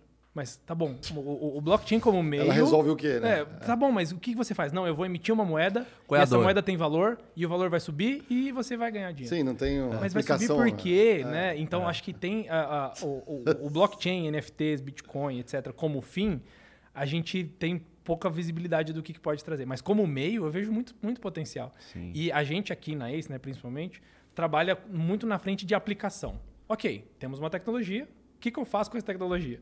Né? Então, a, a gente ainda, na minha opinião, a gente ainda está um passo ou dois para trás de ver isso no dia a dia, gerando valor no dia a dia, mas é do mesmo jeito que a internet lá atrás, né, ou o 3G, ninguém tinha o plano 10 anos atrás, e o 3G foi Sim. inventado muito antes disso.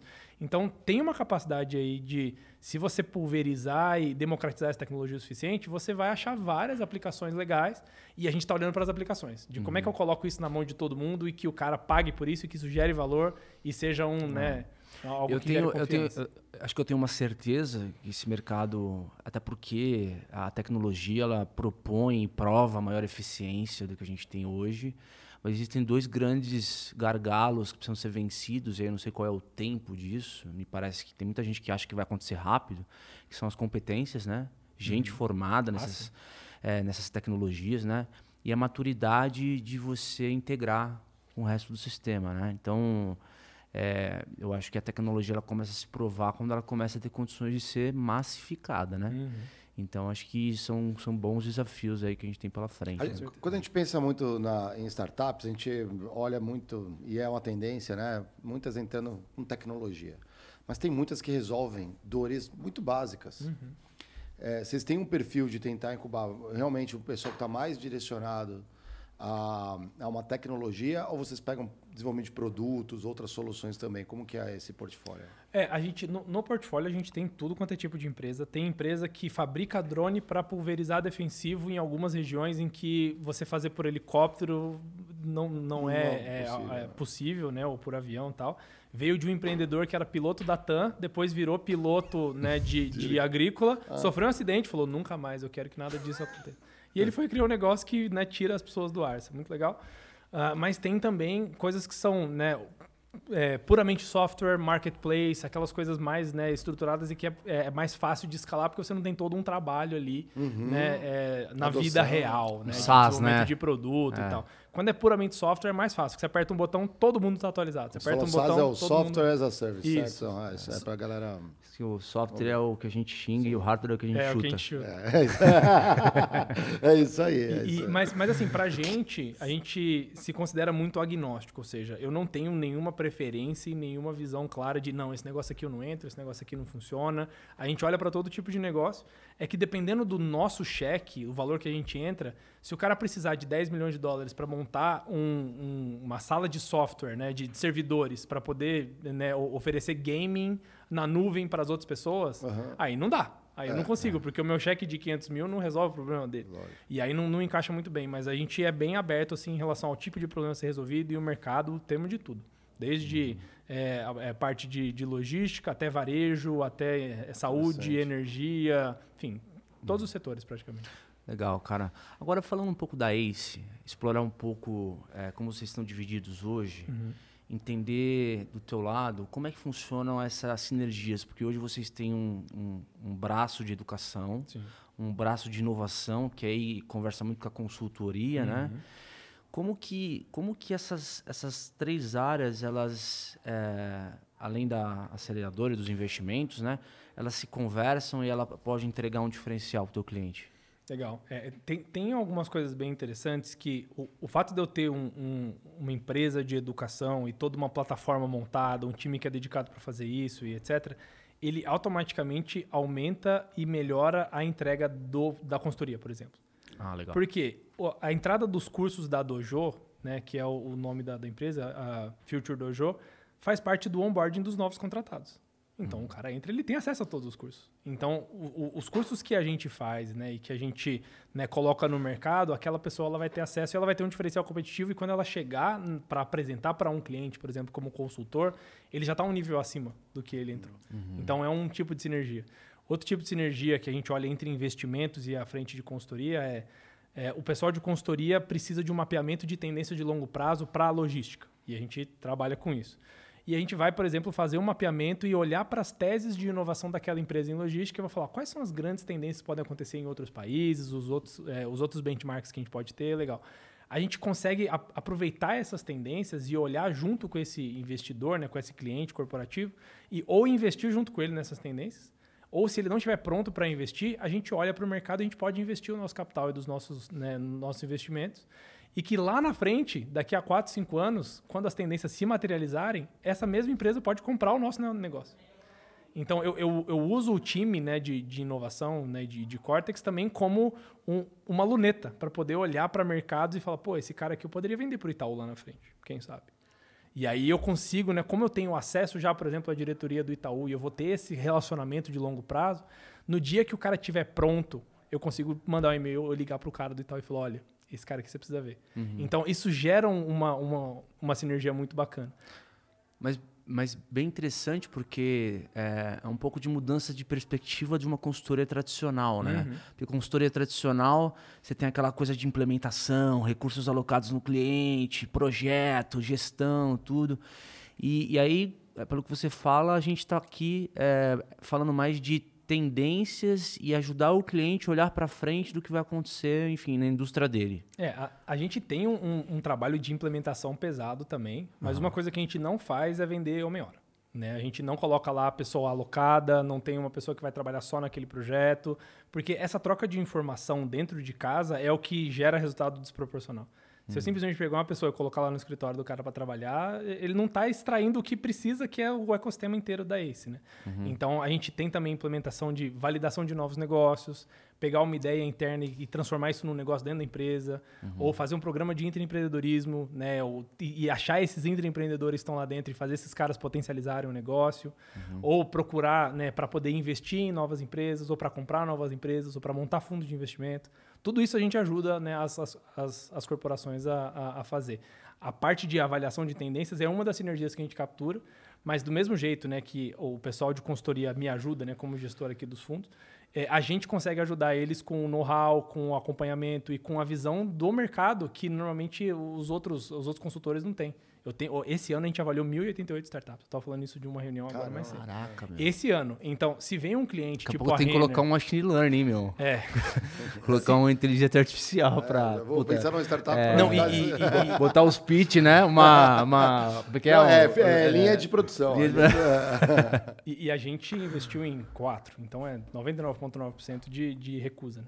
Mas quando vem a Renner, por exemplo, que é o nosso cliente, e fala, putz, eu estava procurando uma startup que faça isso, isso, isso, isso, isso, eu tenho uma boa chance, uma chance maior do que qualquer um de saber, puta, se existe, tá aqui com a gente. Ah, porque você tem um banco de dados, você constrói um banco de E- dados. E, eu tenho esse banco já de Alguém anos passou e aqui anos. que falava uma coisa assim. E eu consigo é. olhar e falar, olha, putz, até existia.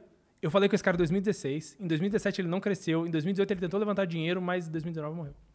E eu consigo ter a visão histórica e isso gera um valor incrível para a empresa. E será? E já aconteceu de você ressuscitar um cara desse que, que, que, que deixou da ideia e aí. Ah, raramente a gente ressuscita a startup, mas alguns exemplos legais são: na época de aceleração, nem todos os negócios que a gente acelerou viraram unicórnios. E tudo bem, isso faz parte do jogo.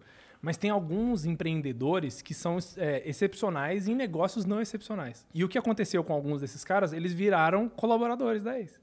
Ah, Então a gente tem líderes hoje na Ace que eram empreendedores, eram sócios dos negócios, os negócios fecharam, não deram certo.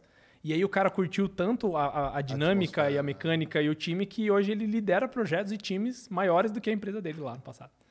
Então, isso é um tipo de sinergia, por exemplo. Né? Eu trago um cara e falo, putz, eu, vou, eu preciso te aproveitar. Você é um cara muito bom. Vocês são uma, uma captação de, de gente competente também, né? É, assim, a única coisa que faz um bom negócio é a gente. né? É. Então a gente é, tá, tá dentro do, do business de gente, na consultoria, que é uma, uma relação mais óbvia, mas na, na visão também de ajudar os empreendedores. Se eu não tiver um time bem capacitado e bem assessorado, como é que eu vou sentar num conselho de um cara que recebeu 10 milhões de dólares? Não dá. Né? E porque o cara não vê valor. Então, para a gente conseguir gerar valor e, e provar que a gente é importante e relevante, até a empresa do cara valer 100 milhões de dólares, é um trabalho. Então, isso, isso tudo é baseado em gente, né? Então, gente boa atrai gente boa, a gente ter contato com grandes executivos, o cara traz ideias e traz pessoas e traz colaboradores, e o colaborador pode virar um empreendedor se ele tiver uma boa ideia. Ele sai da consultoria e ele vira um CEO do novo negócio. E eu quero manter essa- gente boa, eu quero manter aqui de qualquer forma. Seja como consultor, como empreendedor, como investido, como mentor, como investidor, enfim, várias coisas. E a gente montou né, esse ecossistema. É mais um ecossistema do que uma empresa, um conjunto É muito legal, né? Que é- às vezes uma coisa alimenta a outra, assim. É que é, você, você começa a colocar um ambiente ali onde, cara, é assim, acaba que rola network puro, né? Puro. É. É, e a parte de educação, é, como é que eu consigo te posicionar no mercado? Se você concorre diretamente com, com plataformas de, de conteúdo, enfim, para empreendedorismo, ou o teu, o teu conteúdo ele é específico para necessidades da ACE, por exemplo, para ter uma sinergia com... É, tem, tem algumas coisas que tem sinergia, a gente aproveita, mas a, a Dojo, ela é a escola de skills do futuro. Então a gente está olhando para gente que trabalha em grandes corporações, na maioria das vezes, que está indo para a sua primeira liderança ou média liderança e que está olhando, está começando a ter uma visão mais holística do negócio. Quando você pega uma empresa que tem 100 mil funcionários, você precisa galgar bastante até você começar a entender o big picture, né? o que está acontecendo nas áreas e tudo mais. E é principalmente para poder capacitar a, a pessoa a eh, se posicionar melhor e conseguir fazer mais diferença nessa etapa. assim. Então, Legal. a gente tem desde oratória até pensamento crítico, até inovação e você construir né, novas áreas e novos negócios lá. Tem de corporate venture building, ou seja, como que você cria uma empresa dentro da tua empresa, como você vira um intraempreendedor. E aí a gente vai preparando a pessoa para ela ser um, um pivô ali de mudança numa grande empresa. Isso é bom para a grande empresa, porque quanto mais gente disso, né, mais eu consigo é, trazer mais mudança para o negócio mais rápido. E para o cara que está fazendo isso, né, para a pessoa que está fazendo esses cursos, é um caminho muito legal para você acelerar o seu desenvolvimento. Você consegue virar gerente, virar diretor e etc., porque você tem um nível de skills e, e um tipo de conhecimento que ninguém mais tem e que é um negócio novo. Então, isso captura um pouco do know-how que a gente tem. Por exemplo, eu sou professor do próximo curso que vai vir aí do Rise of Innovators, da, da, da Dojo. E eu sou um dos professores e, óbvio, eu não estou cobrando nenhum cachê. Então, isso ajuda o negócio no fim e eu consigo trazer a expertise né, da, Não, da isso mantém gente boa perto, né, cara? Esse é o único objetivo. É, exato. E aí o cara que é aluno, ele pode virar colaborador e ele pode criar um negócio e aí vai. Né? Eu estou Aham. criando né, alguns, algumas Mas, comunidades. mas aí o grupos. nicho é de gerência, geralmente é gerência pra cima, né? Isso. Eu Ah, pego tá. Coordenadoria indo para gerência. Alguém que está pegando o primeiro trabalho de liderança, por exemplo. Então Uhum. a gente tem curso específico de liderança e aí sempre para olhando para a disrupção, né? para mercado de negócio. Legal, cara. E. Vamos lá, eu, ia chamar um emblema? do dia aqui, Ah, ó. por favor. convidados sempre Aqui eternizados. os nossos emblema. convidados ganham uma caricatura carinhosa. Olha só. É, apoiamos ilustradores digitais. Aí, ó, tá aí, ó. Aí, ó. A palavra Ai, hoje é demais. inovação. A senha é inovação para quem quer resgatar. Lembrando que tem 24 horas. Entra lá, critiquepodcast.com.br. Você entra lá e resgata o seu emblema ali na aba ali. Resgatar emblema, muito simples. né? É, depois a gente vai expor no nosso canal oficial, mas ela não tá saindo mais com a foto, né? Ela vai, vai no, no crachá. Vai no crachá, como se fosse, fosse, fosse um, um funcionário do Critiquei por um dia. Muito bom. Caramba, você tá. Pegou uma foto sua que você tá. Que honra. É, honra. E- Esse é o PH, né? O artista, né? Tá mandando bem PH, hein? Ó. E de deixa eu aproveitar, eu baixei os dois, é, os dois books de vocês, da, da pesquisa de inovação do site Legal, de vocês, e o book de M&A. Cara, tem muita informação legal lá, galera. Eu vou, eu vou dividir com as abelhinhas na nossa comunidade. Legal. né? Para quem quer saber um pouco mais de inovação. Putz, os caras fizeram uma pesquisa bem legal, assim, 360, né? Aham. Um monte de coisa. Então acho que vale a pena para entender como é que tá o mercado agora, né? E me conta um pouco da tua carreira agora, cara. É, como é que como é que como é que começou a tua trajetória? Você, você a gente estava falando aqui fora da- das câmeras que você começou trabalhando na Natural One, né? E de lá pra cá, conta pra gente. É, tem, tem um pouquinho para trás ainda, na verdade, É. né? Eu sou, eu, eu sou engenheiro civil de formação eh, e quando eu estava no quarto ano de faculdade, eu conheci dois caras que estavam abrindo um negócio eh, e que estavam na incubadora de empresas lá da Unicamp. Tá? Nos primeiros passos, não tinham nenhuma nota faturada, não tinha nada. E foi bem aquele negócio que eu falei de, pô, gostou do, do negócio? Gostou da gente? A gente vai trabalhar com energia solar. A gente está falando de energia renovável. Cola aí e vamos ver, vamos fazer junto. Falei, ok, não, não tem briefing, mas, pô, eu tô aqui na faculdade, é dentro da Unicamp, vamos lá, né, part-time, fui fazer. E aí o negócio começou a ganhar atração, né, e acabei, e aí virou uma história longa lá do pessoal da, da Solstício. A empresa existe até hoje, tá faz... fez 10 anos agora esse ano, fiz um Aham. videozinho e tudo mais, Que foi legal. legal. Ah, e eu fiquei lá quase 5 anos. Eu fiquei lá desde o meu penúltimo ano de faculdade até dois anos depois de me formar. E aquilo me, me formou bem, assim, como... Acelerou pra caramba, né? Comecei a ter time, comecei a ter gente. Eu tava com 22 anos, então foi um negócio muito, muito impressionante. E aí eu acabei saindo de lá, vendi minha participação para entrar na Natural One. Aí sim, né? Empresa de, de suco, né? Que vende o, o suco da tampinha Conhece verde. essa, mano? Co- Lógico. Que bom. O Mário, Consumi muito, o Mário mano. foi comprador bom. de meio mundo aí, Nossa, cara. é bom ele, demais. ele Cara, cresceu com Com compras. certeza. Quando surgiu a Natural One, é, que ficou mais assim, a distribuição, é, você, você achava, né? Eu achei interessante, porque até então o mercado de sucos prontos, né? Então, se você olhar nos refrigerados, né? Que ali você tem que pegar e consumir rápido, né? Você tinha algumas marcas mais antigas e tudo mais. Isso. E eu gosto muito, eu sou tarado de gôndola de supermercado, né? Então, uma das coisas que eu um do- até trouxe, né? O, o Lawrence, né? Que é um dos experts, de vez em quando ele está aqui no, no chat, aqui eu vejo ele. É, Eu gosto muito de embalagem. E a embalagem me chamou muito, né? muito diferenciada, mais quadradinha, tinha uma tampa. Falei, pô, esses caras aqui, falei, e pelo nome eu achava que era gringo. Aham. Eu falei, bom, os gringos entraram aqui, aí eu fui pe- aí você pega direto, já pega a embalagem, já vou olhar o rótulo, fabricado aonde, não sei o que. Falei, ah, isso aqui é daqui. Uhum. E eu achei muito interessante, principalmente de uva, É, aham. Porque era misto. Sim. Então eu falei É assim, olha, aí eu, já, aí eu já saquei tudo. Eu falei assim, pô, por causa de oxidação do produto, já A sei. maçã ajuda a adoçar, aí você não precisa colocar açúcar, é livre de açúcar. Exatamente. Aí eu já falei assim, cara, os caras fizeram um negócio redondinho, foi uma explosão. Sim, foi animal. Depois, assim, acho que nessa época, eu já estava em Curitiba, estava morando por lá. E no Sul, o mercado do Sul aqui no Brasil, ele tem um certo bairrismo. As empresas Uhum. do Sul vendem ali. Quando você começa a ver que alguém de outros estados está entrando no Sul, é porque o produto já está voando. Então, assim, foi ali um case legal, hein? Não, assim, um super negócio, o produto que eu também já amava de paixão lá desde o início e a gente pegou um momento muito bacana de eh, virada da empresa, de profissionalização da gestão. né? Eu entrei como trainee lá mas eles colocaram, eles tiraram toda né, a diretoria ali na época e colocaram toda uma diretoria profissional de. O, o CEO era o CEO da BRF do Brasil. O CFO era o diretor global de aquisições da AB InBev, fez as compras de todas as cervejarias, Patagônia e tudo mais. É. A diretora a diretora da PepsiCo de marketing, o diretor de, de operações era da Coca-Cola, e enfim, eles rechearam só com superstars. Aquele negócio que todo mundo estava acostumado a trabalhar com empresas 20 vezes maiores, né, Coca-Cola, Pepsi, isso aqui, e eles colocaram lá na Natural One para poder né, dar esse boost, que era aceleração, basicamente. Uhum. E esse, esse grupo abriu um programa de trainee. E aí, quando eu fiz uma primeira rodada que eu conversei com todo mundo, eu falei, cara, eu preciso trabalhar com esses caras de qualquer jeito. e aí eu entrei lá, é, de novo, não, não tinha uma visão muito clara do que eu ia fazer, acabou que tinha várias áreas ali e tal.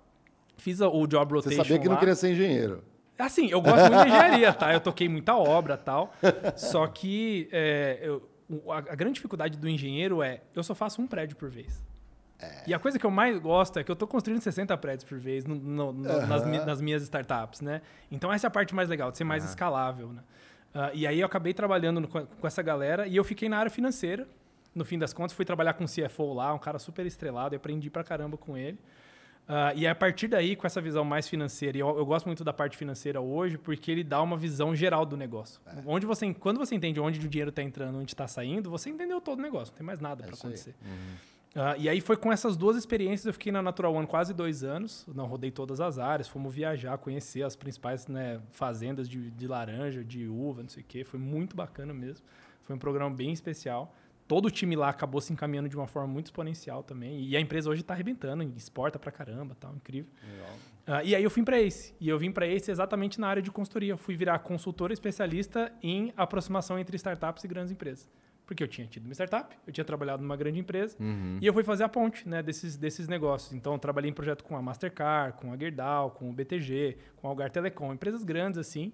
E aí fiquei quatro meses ali né, trabalhando como consultor e acompanhando o time. E aí o pessoal acabou pegando a minha visão mais financeira, assim, de, pô, isso aqui tem que fazer uma análise de sensibilidade financeira para ver como é que a gente retorna e tal. Me chamaram para os comitês de investimento, né, da ACE lá na época. Eu fiz algumas aparições, os caras, pô, você devia estar tá aqui fazendo investimento, né? Você está gerando valor na consultoria, mas aqui acho que você consegue capturar mais. E aí eu vim para frente de investimentos, né? Primeiro como líder do time operacional, e aí depois como líder do, do veículo como um todo, né? Hoje a gente tem né, mais ou menos uns 350 milhões aí sob gestão uhum. para colocar nos negócios e aplicar. Vamos investir ainda em 100 empresas nos próximos 3, 4 anos. Agora a gente vai dar uma boa acelerada, porque, né? É, acelera quando tá todo mundo chorando uhum. e seja cauteloso quando tá todo mundo animado. Então acho que a gente está pegando bem esse playbook. E é isso, eu, eu virei um dos sócios né, da Ace agora na virada do ano e tem sido ah, uma experiência legal, muito cara. bacana. Assim. Tem uma abelhinha nossa aqui perguntando, é, vocês estão sempre crescendo, né, cara? E... O Heitor... É, como é que... É. o que, que precisa para trabalhar na Ace, assim, o que, que vocês valorizam? E isso vocês têm vagas abertas, ele quer mandar o currículo. Acho que ele quer mandar CV. É, gostou, não. meu. É, lembra que a gente comentou, né? O nosso trabalho é manter gente boa perto. Independente é. do jeito que acontecer. Então a gente está assim, sempre com vagas abertas, né? A Ace já está com 200 pessoas e deve ter muitas áreas ali com, com coisa aberta. O que, que a gente valoriza, né? A gente tem é, uma, um, os nossos valores eles estão bem estabelecidos. Assim, uma das coisas muito legais que eu nunca vi em nenhuma outra empresa, que a gente lembra os valores de core, a gente consegue ver né, isso aplicado. Então a gente olha muito, tem um valor que chama é, Pareto Lover e Data Driven, né? Ou seja, eu estou sempre focado no que gera mais resultado, que é o Pareto, uhum. né? nos 80%, né? dos 20% da energia que geram 80% do resultado. E é, eu olho sempre para dados, eu tento levantar aprendizado e etc. Então, a gente tem também alguns valores de diversão, hospitalidade. É um pessoal, todo mundo sempre, né, é, é, cabeça aberta assim, e, e, acaba falando com todo mundo. Uhum. A gente tem agenda direta, todo mundo pode ter uma agenda direta com o CEO, trocar uma ideia tal. Então isso é bem aberto assim. E assim, acho que é principalmente gente que esteja disposta a, a mudar e ser um camaleão, assim. Porque ó, a coisa mais difícil que tem na Ace, eu acho, é um cara que entra e ele vai fazer exatamente a mesma coisa para sempre. Uhum. Eu, eu, eu, tive três papéis, eu tenho dois anos e pouco na empresa. Eu já tive três papéis lá. Então, é, essa parte de estar constantemente mudando é o que a gente chama de inovação. Uhum. Isso dói um pouco. Engraçado vezes, né? isso, né? Porque na, na era dos especialistas, né? Esse gap é, descomunal aí uhum. de, de tecnologia, de gente que manja de tecnologia, aí isso me parece é, que valoriza pessoas que têm a visão holística, que têm uma visão mais generalista. Tô certo, não? Uh, sim, a gente tem alguns especialistas, a gente tem gente alocada em projeto, a gente tem, por exemplo, a Abbott é um dos nossos clientes. A Abbott, né, a AstraZeneca, sim. que ninguém nunca nem tinha ouvido falar antes da, da vacina. uh, então, para isso, eu não tenho muito como escapar. Né? Eu tenho é. algumas empresas também que exigem um negócio mais tech, eu preciso de desenvolvedor. E aí eu tenho alguns especialistas sim. ali. Mas olhando para as pessoas que fazem os desenhos do, do, negócio, a gente entrega como produto, no fim das contas, visão de negócio. Uhum. E você pode ter uma especialização, você pode trabalhar em logística ou saúde, etc. E a visão macro né, pode ter alguma especialidade. Só que você ter a visão macro de negócio exige que você tenha uma visão mais ampla. Porque uhum. você está sempre procurando coisas que não estão ali no primeiro olhar. Né? Então, se, se eu vou pedir para alguém olhar para o não óbvio, eu não posso pedir o cara ser muito especialista. Uhum. Então ele está sempre trazendo alguma coisa não óbvia, né? É, eu costumo dizer aqui para os meninos às vezes, cara, porque como você tem a visão, tem aquele livro, né, que eu preciso ler ainda, que é o generalista versus o especialista, né? A gente fez um podcast sobre isso, inclusive. Ah, é? Uhum, sobre o livro? Semana. Pô, me manda o link aí, não, cara. vou mandar. Te dispara para as abelhinhas aqui. Que, uhum. cara, a questão do generalista, é, eu, assim, eu sempre fui uma pessoa muito curiosa, né? Eu sou engenheiro eletricista. É, eu. Engenheiro. Mas eu fiz letras na USP também. Olha que legal. Né? Então, tipo, não acabei o curso porque eu fui transferido pela IBM lá para o Rio de Janeiro. Mas eu tive a minha experiência com humanas e minha experiência com exatas, né? Uhum. É, cara, e assim, hoje eu sou uma pessoa que eu sou considerado mais de, de humanas, assim, né? Apesar de da, a formação técnica ter me Sim. ajudado bastante. Mas eu acho essa questão, essa bagagem um pouco misturada, essa salada, é, é legal porque às vezes você tem a oportunidade de conectar pontos que não são, às vezes, uhum. é, claros, Exato. óbvios, triviais, né? Então, as pessoas generalistas, curiosas, é, elas podem ter aquele, aquele insight a mais que é, talvez não faça sentido, mas que, puta, daqui pode sair uma outra ideia, né? Isso, é, isso é bem interessante. Não, eu concordo super. E eu acho que isso é 90% das pessoas da ACE. E aí a gente olha para aquele gráfico de trabalhos que vão ser automatizados por inteligência artificial. E assim, quando você olha para a ponta da ponta, né, junto com o trabalho criativo, esse de concepção e de achar coisas não óbvias é um negócio que é insubstituível. É. E é, é, por isso que os nossos clientes enxergam valor na ACE. Por isso que as empresas que a gente investe enxergam valor na ACE. Uhum. Né? De conseguir chegar no não óbvio e, e, a gente faz muito conteúdo porque a gente escreve playbook, a gente escreve processo e tal. Mas não é esse o segredo, né? Uhum. Então por isso que a gente abre, quer baixar, eu te mostro nossas planilhas, tudo que a gente usa, tá, tá lá, não tem problema. Exato. Mas no dia seguinte que você não tiver mais o, o grupo, o ecossistema da Ace ali, isso faz falta. Sim. E aí é, é, isso que a gente coloca de diferencial, assim, é menos o hard skill, e olha que eu sou engenheiro e eu valorizo muito isso. Uhum. Mas é menos isso e mais, né, você tá imerso ali naquele, naquele negócio. Uhum. Cara, a gente conversou aqui no, nos bastidores sobre é, o case, né? Qual é um case, se, você puder contar um case da Ace da qual você se orgulha aí. É, Alguns, né? É. Tem aquele lá do... A gente, se você quiser contar aquele do Banco do, do, do Espírito Santo, acho que era... Ah, sim, não. Esse é um case que a gente está muito, muito animado, né? É, a gente, desde o do ano passado, a gente foi escolhido para fazer a gestão, né? Junto com outro fundo, com a TM3, é, de um fundo de investimento em startup específico para o Estado do Espírito Santo, que o único investidor é o Banco de Desenvolvimento do Espírito Santo, Bandes.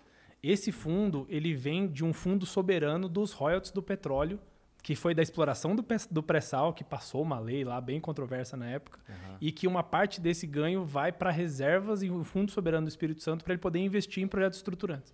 E uma parte desse investimento eles resolveram né, alocar para investimento em empreendedorismo, inovação e startups. Então, é um fundo de 250 milhões de reais, né, bastante responsabilidade, e que a gente vai investir em mais ou menos uns 100 negócios. E a gente vai investir em negócios de todos os estágios. Então, a gente está dividindo a responsabilidade com esse outro fundo, porque a gente é muito especialista nos primeiros estágios. Uhum. Então, a gente tem um programa de aceleração ali para ajudar o cara a tirar a ideia dele do papel que a gente chama de 0 a 1. Um, e a gente vai pegar a pessoa que está empregada ou que ele é funcionário público. A gente está fazendo a primeira rodada agora, né? A gente vai anunciar na próxima semana. E é muito legal ver as descrições das pessoas. Eu trabalhei 15 anos no setor público e eu pedi exoneração para empreender. Eu falei, nossa, é exatamente as pessoas que a gente quer trazer, sabe? É. E aí eu ajudo a pessoa a tirar a ideia do papel e ajudo ela a tomar essa decisão, que é uma das coisas super difíceis de fazer.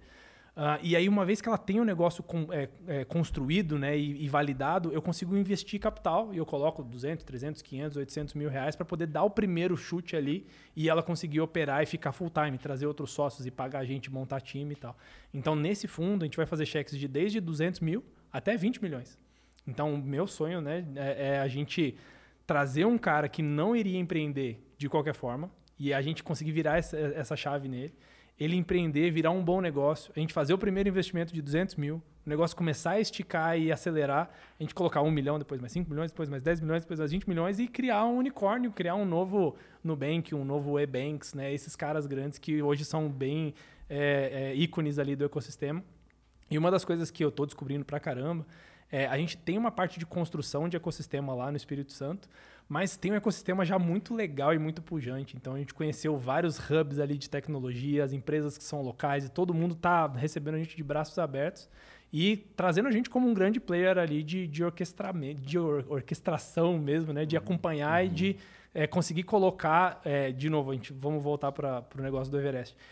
Esse fundo ele coloca o, o, o prêmio é, lá é, é. no fim do Monte Everest. Então, isso gera toda uma estruturação do ecossistema para que a galera se organize e se ajude para poder chegar lá. Legal. Então, a gente está começando agora, a gente vai anunciar os primeiros nas próximas semanas, vai ser muito, muito legal. Uhum. E vai ser as primeiras rodadas aí para a gente investir em até 100 negócios em 5 anos.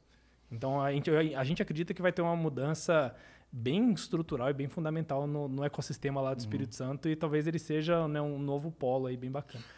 Cara, eu não conhecia assim esse tipo de iniciativa. Eu acho uma puta iniciativa é porque é, me parece que é exatamente o uso do dinheiro público para você é, ter a dar a capacidade uhum. de se criar novas empresas, né? Que é o que, que é o que de fato faz o crescimento do, do, país, né? Você acha que existem outros modelos? Esse é um case a ser replicado é, de uma forma inteligente do poder público poder conectar com esse ecossistema de startups e poder investir na criação de novas empresas? Legal. Eu, eu, eu acho que é um case a ser replicado, sim, porque uma das coisas bacanas, a gente como gestor né, do, do, do fundo, é, a gente não, não vai fazer um. Não é um fundo de fomento que eu vou te. Toma o dinheiro aqui. Uhum. Eu tenho responsabilidade de fazer você performar e eu só ganho dinheiro se você multiplicar por 100 e eu vou pegar um pedaço desse lucro que eu vou gerar para a União. Então, essa é a parte legal. são investidores, né? São investidores. Então, assim, é, tudo dando certo na estrutura, eu estou colocando capital no ecossistema, esse cara vai gerar emprego, ele vai gerar negócio, ele vai mudar o perfil de, do PIB do estado. Gira a economia. Vai né? ser mais, vai, mais tecnologia, menos commodities, e eu vou ter uma mudança né, para poder agregar valor ali. Isso gera mais emprego, eu né, deixo todo mundo mais rico.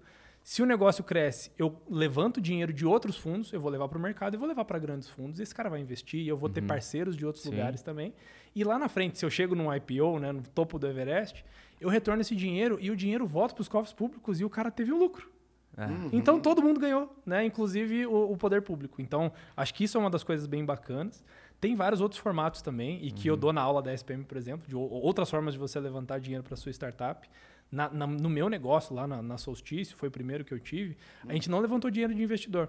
Bootstrap, mas foi. foi bootstrap, mas a gente teve dinheiro de fomento de programa de pesquisa e desenvolvimento.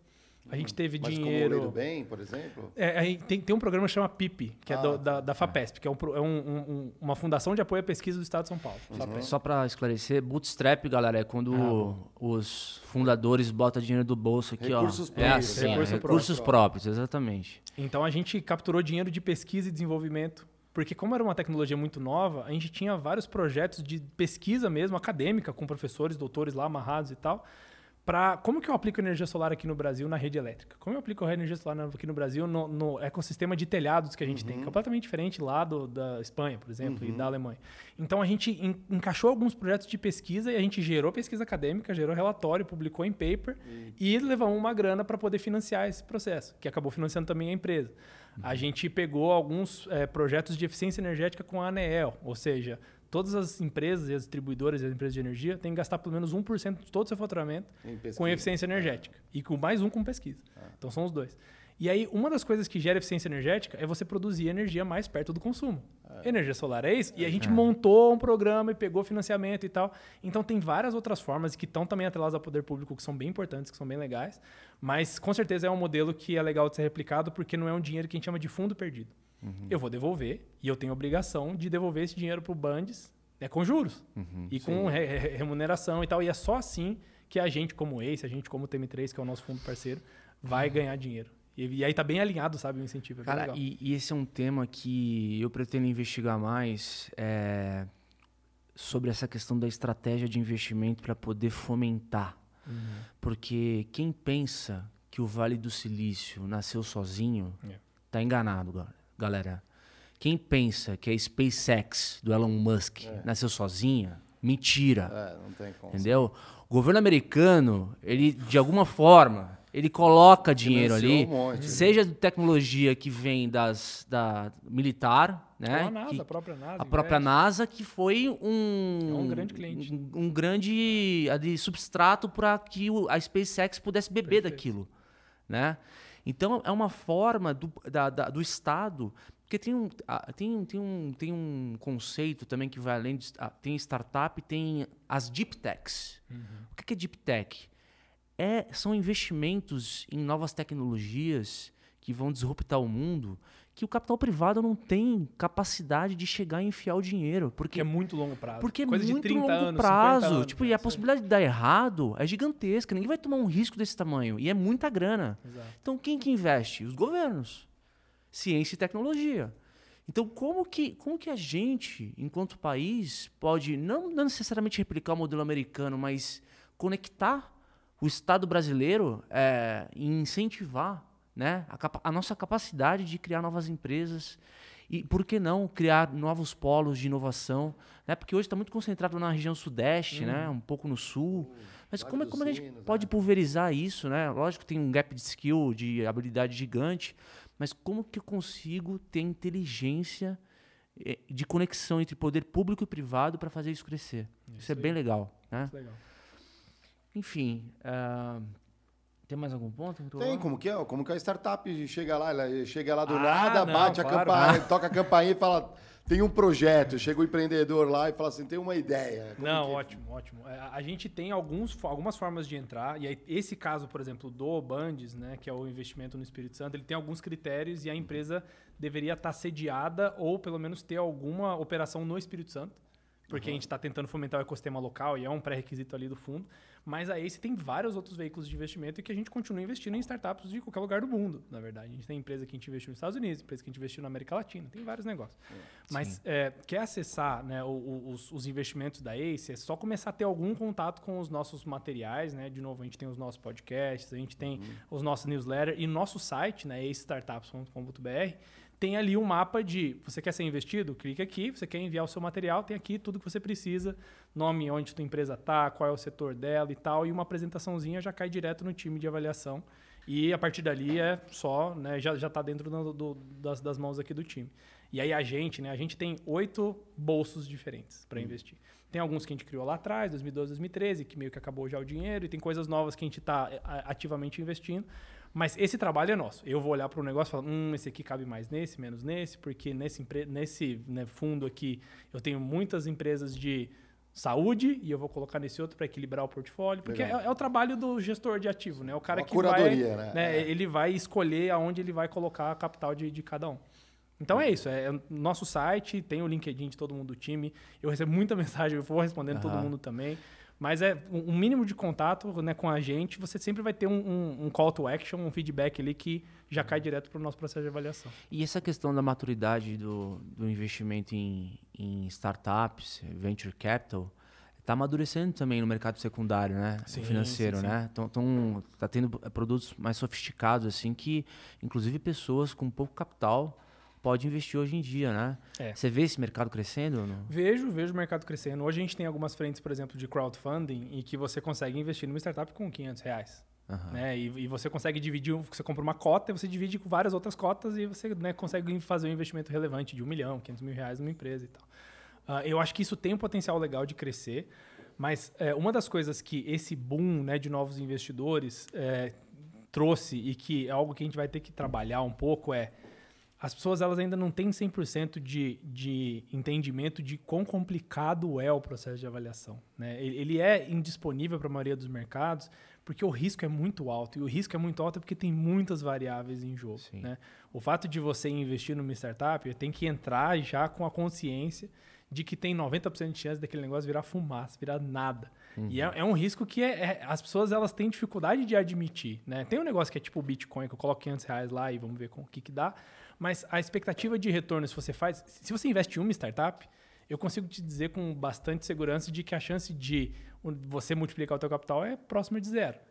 Porque quando a gente monta um portfólio de 120 negócios, eu tenho uma diversificação possível, de que algumas empresas sofreram muito na pandemia. Então, empresa... uma gestão de carteira mesmo. É uma gestão de carteira. Do mesmo jeito que você investe em renda variável, renda uhum. fixa, mede o teu risco e tal, e vai equilibrando nisso de acordo com a mudança macroeconômica, uhum. é igualzinho para startups. A gente teve empresa que, infelizmente, fechou durante a pandemia, empresa de evento. Fechou. Uhum. Porque a pandemia mal acabou, né? Não dá nem para dizer que acabou. E as empresas de eventos ainda sofreram muito. Mas teve empresa nossa tipo de transporte aéreo ou de. de tem, a gente tem uma empresa que chama NetShowMe, que é uma plataforma de streaming para grandes corporações. Uhum. Explodiu a receita. Ou também tem uma empresa chamada Poly, que é um, uma plataforma de chatbot para WhatsApp. E todo mundo começou a vender por chatbot do WhatsApp. Então deu um salto gigantesco. Só que eu não tinha como prever. A gente não tem como prever. Só que montando uma carteira equilibrada, eu sei que quando vier um, uma tsunami, alguns caras vão sofrer, alguns caras vão surfar a tsunami. Uhum. Então, você ter uma exposição pequena, ter um cara, eu ter dois caras investidos, isso é, é um ponto negativo. Assim. Uhum. E eu acho que essa é a grande dificuldade. A dificuldade não é muito o acesso. Se você quiser 500 reais, você consegue investir hoje. Uhum. Mas para você montar um portfólio, e você tem empresas em que você começa a olhar e falar, ok, eu tenho um certo nível de segurança de que eu posso ganhar dinheiro de verdade com isso, aí eu acho que é outro patamar. É um pouco mais difícil. Sim. Legal. Né? Uhum. E, cara, a gente já tá indo para a parte final, né? Do, é, do, a gente do... precisa, a gente precisa fazer a. Você quer mandar uma é. pergunta? Dá tempo ainda, hein? Acho ó. que depois da bolinha. Vamos depois da bolinha. Assim, isso aqui é o nosso, é como se fosse uma startup ah, aqui, no, é um rito aqui que a gente tem no Critique um elastiquinho aqui que cada convidado. Caramba, hein? É, já veio aqui a equipe. É um elo. É um elo. É como legal, se fosse uma. É um uma, pré-seed. É uma seed. Essa é uma seed. É, um, é, é uma já semente. Tá virando, já tá virando Série A daqui a pouco. Tem aqui. que virar é. uma bola de basquete isso aqui. É, é, exatamente. Essa é a ideia. Esse é o objetivo. Que bacana. Esse é um símbolo tá de tá participação tá que você. A gente vai precisar de uma startup que faça um elástico maior do que o padrão de mercado porque daqui a pouco já não vai dar. Que né? legal, né? que legal. A gente tem alguns rituais no, no programa. É, Acho que é uma forma não, de. divertido demais. a gente eu, eu agradecer. parte, assim, muito bom. E pra gente fechar, cara, eu queria, dentro da tua carreira, dessas mudanças que você passou, você falou, puta, você se cercou de gente boa, foi uhum. trabalhar com gente que, puta, te deu tesão pra cacete, a olhar outras coisas, assim. Nosso público é um público que está no meio da carreira, está ascendendo uhum. profissionalmente, ou está entrando no mercado de trabalho agora. Qual é um conselho que você daria para esse profissional que é, talvez você tenha passado e tenha te marcado?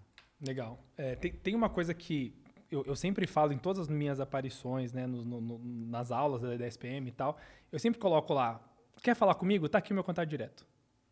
Sabe quantas pessoas mandam um e-mail de verdade ou falam de verdade? Ninguém.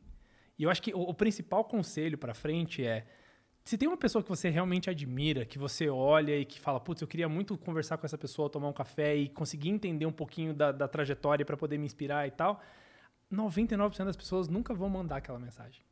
Você uhum. quer falar com Jorge Paulo Lemo, vai ser um pouco mais difícil. Mas você quer falar com algum grande diretor ou um CEO de uma empresa e etc. Cara, Vai. É. Porque a chance dele responder é maior do que você imagina. E a gente aqui na ACE, né, a gente tá um pouco mal acostumado porque a gente tem muito contato com alta diretoria, gente bem importante, etc, etc. Mas no fim das contas, você manda e a chance do cara responder é muito maior. Eles gostam, né? E eles gostam, é. eles sentam, tomam um café, não sei o que e tal. E às vezes a pessoa, e aí isso vale meio que para tudo na vida, né? Mas para empreender também. Às vezes a pessoa ela deixa de aproveitar uma boa oportunidade e que é uma coisa que ela sonha e que ela quer desde sempre e tal, porque ela não tem coragem de tomar a iniciativa e de tomar um não. O, o medo do não é, é, maior do que a vontade do sim, sabe? Uhum. E eu acho que esse é o conselho, assim, de muitas vezes você quer fazer algo, mas tem algo que te impede, joga isso fora e vai, e assim, quanto mais não você tomar, eu, eu comecei em vendas, né, na minha startup, como todo mundo, uhum. porque se não tem vendas, não tem empresa. Uh, e quanto mais não eu tomava, mais isso me dava gás para poder, não, beleza, eu tô mais próximo do sim. E É, assim não vai. já O que, que tem, dá pra né? melhorar, né? O que, que Pois dá é, pra e melhorar na a- próxima? assim, c- tá em movimento, eu acho que é 90% do, do, do conselho. assim. Legal, cara. E um livro que te marcou, que você queira recomendar pra galera? Ah, um livro que é, agora é, eu tô lendo e que está sendo muito bacana é, chama é um do do Obama que ele lançou agora recentemente que chama alguma coisa sobre esperança, não sei o quê. Eu sei qual que é, eu tô buscando aqui, ó. Pesquisa aí. É, é alguma coisa no meu país. É, eu tenho ele em inglês, espera aí que eu já tô... Eu lembro ele em inglês também. Mas Terra é... Prometida? Isso, A Terra Prometida. Ah, do Uma- Obama? Do Uma Obama, terra- do uma Obama. terra Uma Terra Prometida. Uma Terra do- Prometida. Do, Barack Você tá Obama. gostando, cara? Eu tenho esse Pra livro, mas não comecei ainda. Pra caramba, pra caramba. Que legal, cara. Porque eu, eu, Que é uma aí- biografia, né? É uma biografia dele, e aí, enfim, ele conta todo o processo desde que ele começou, é, da ca- carreira pública e tal. E ele começou a engrenar na carreira pública quando ele tinha 40 e muitos anos já. Aham. E aí ele começa a olhar, quando, quando ele chega próximo né, dos momentos ali de virada, ele olha pra trás e fala, cara, o que eu fiz com a minha vida? Eu tô com 40 e poucos anos e eu não atingi nada ainda. E aí, é, tem, tem isso, isso é uma das coisas que foi marcante pra mim, porque ele sempre deu 200% de si. E assim, qualquer pessoa sã teria parado e falado, cara, esse negócio não é pra mim, chega. E aí ele chegou quase 50 anos pra ele ter o primeiro cargo público relevante. E aí é esse cara que, na minha opinião, né, foi um dos caras que mudou o planeta. Então, é, eu acho que tem um pouco disso de... é, eu, eu, eu falo muito para os empreendedores, né? Eu falo, cara, empreender é fácil. Escolhe um problema, se dedique a ele, espere 10 anos, aí volta para mim. O, o- a grande dificuldade é que o cara falta um pouco da disciplina e da obstinação de ficar batendo a cabeça do negócio como se aquele fosse o projeto da vida dele. E eu acho que é uma grande, um grande ensinamento desse livro do Obama, assim, que é o projeto da vida dele. E pode ter várias pessoas que não chegaram lá e tal, mas você não consegue se você não tiver esse nível de obstinação. Maravilha. Nós temos aqui um, Cara. alguns presentes para você. Olha aqui, só ó. que Esse chique. daqui é de uma startup que aqui é, os estúdios Flow são sócios, Olha inclusive aqui a só. Felipe Mid. Eles Que fazem um legal. hidromel, que é uma das. Acho que é a bebida, Bebida mais antiga do é. mundo, bebida dos vikings, cara. Bebida Que dos demais. Vikings aí, né? É uma startup, a gente ajuda ali, estamos apoiando eles também. Estão crescendo bastante também. Parabéns, né? parabéns. Com a bebida mais antiga, voltando a ganhar mercado. Você que conhece É, Você o vai ver, você você precisa tomar no sábado com a patroa, é um caramelo, velho. Chique, hein? É um caramelinho. Isso é, é bem docinha. E só que não vai tomar mais que três, não, porque dá um, dá um negócio. Não, é, é, é como um vinho. E não dá pra Obrigado, beber sem nada, obrigado. então tem uma canequinha do Critiquei, só os Ai, nobres. Nossa, eu queria muito essa e canequinha. as eu olhei abelhinhas, é, essa daqui, ó. Essa, as abelhas nossas, é, os zangões ali, todos têm já. Que já. demais, que demais. aí. Ô, Obrigado, ô pessoal. Pedro, o- a gente tem o Lucas Barbosa aqui, ele vai te mandar uma mensagem no LinkedIn, Ok. é, só pra você ficar ciente que ele, É, ele tá ele vindo mandou um tá recado pra desesperado. você, Ciente, mas enfim, ciente. é, sobre A gente investimentos. fala já, É, Lucas. Vamos lá. exatamente. Lucas ganhou aqui, ó, ele voltou aqui, olha, ele cap- acabou de captar legal. 2 milhões e meio de euros para uma empresa Bom. financeira lá no Rio. Já Bom, tá, bom. É, como é que eu falo, Pedro? Como é que eu falo contigo? Cara, manda uma mensagem no LinkedIn dele, a Bia já É falou. isso, tá aí. É, Vamos, é. vamos falar assim. Você quer deixar Legal. tuas mídias, cara?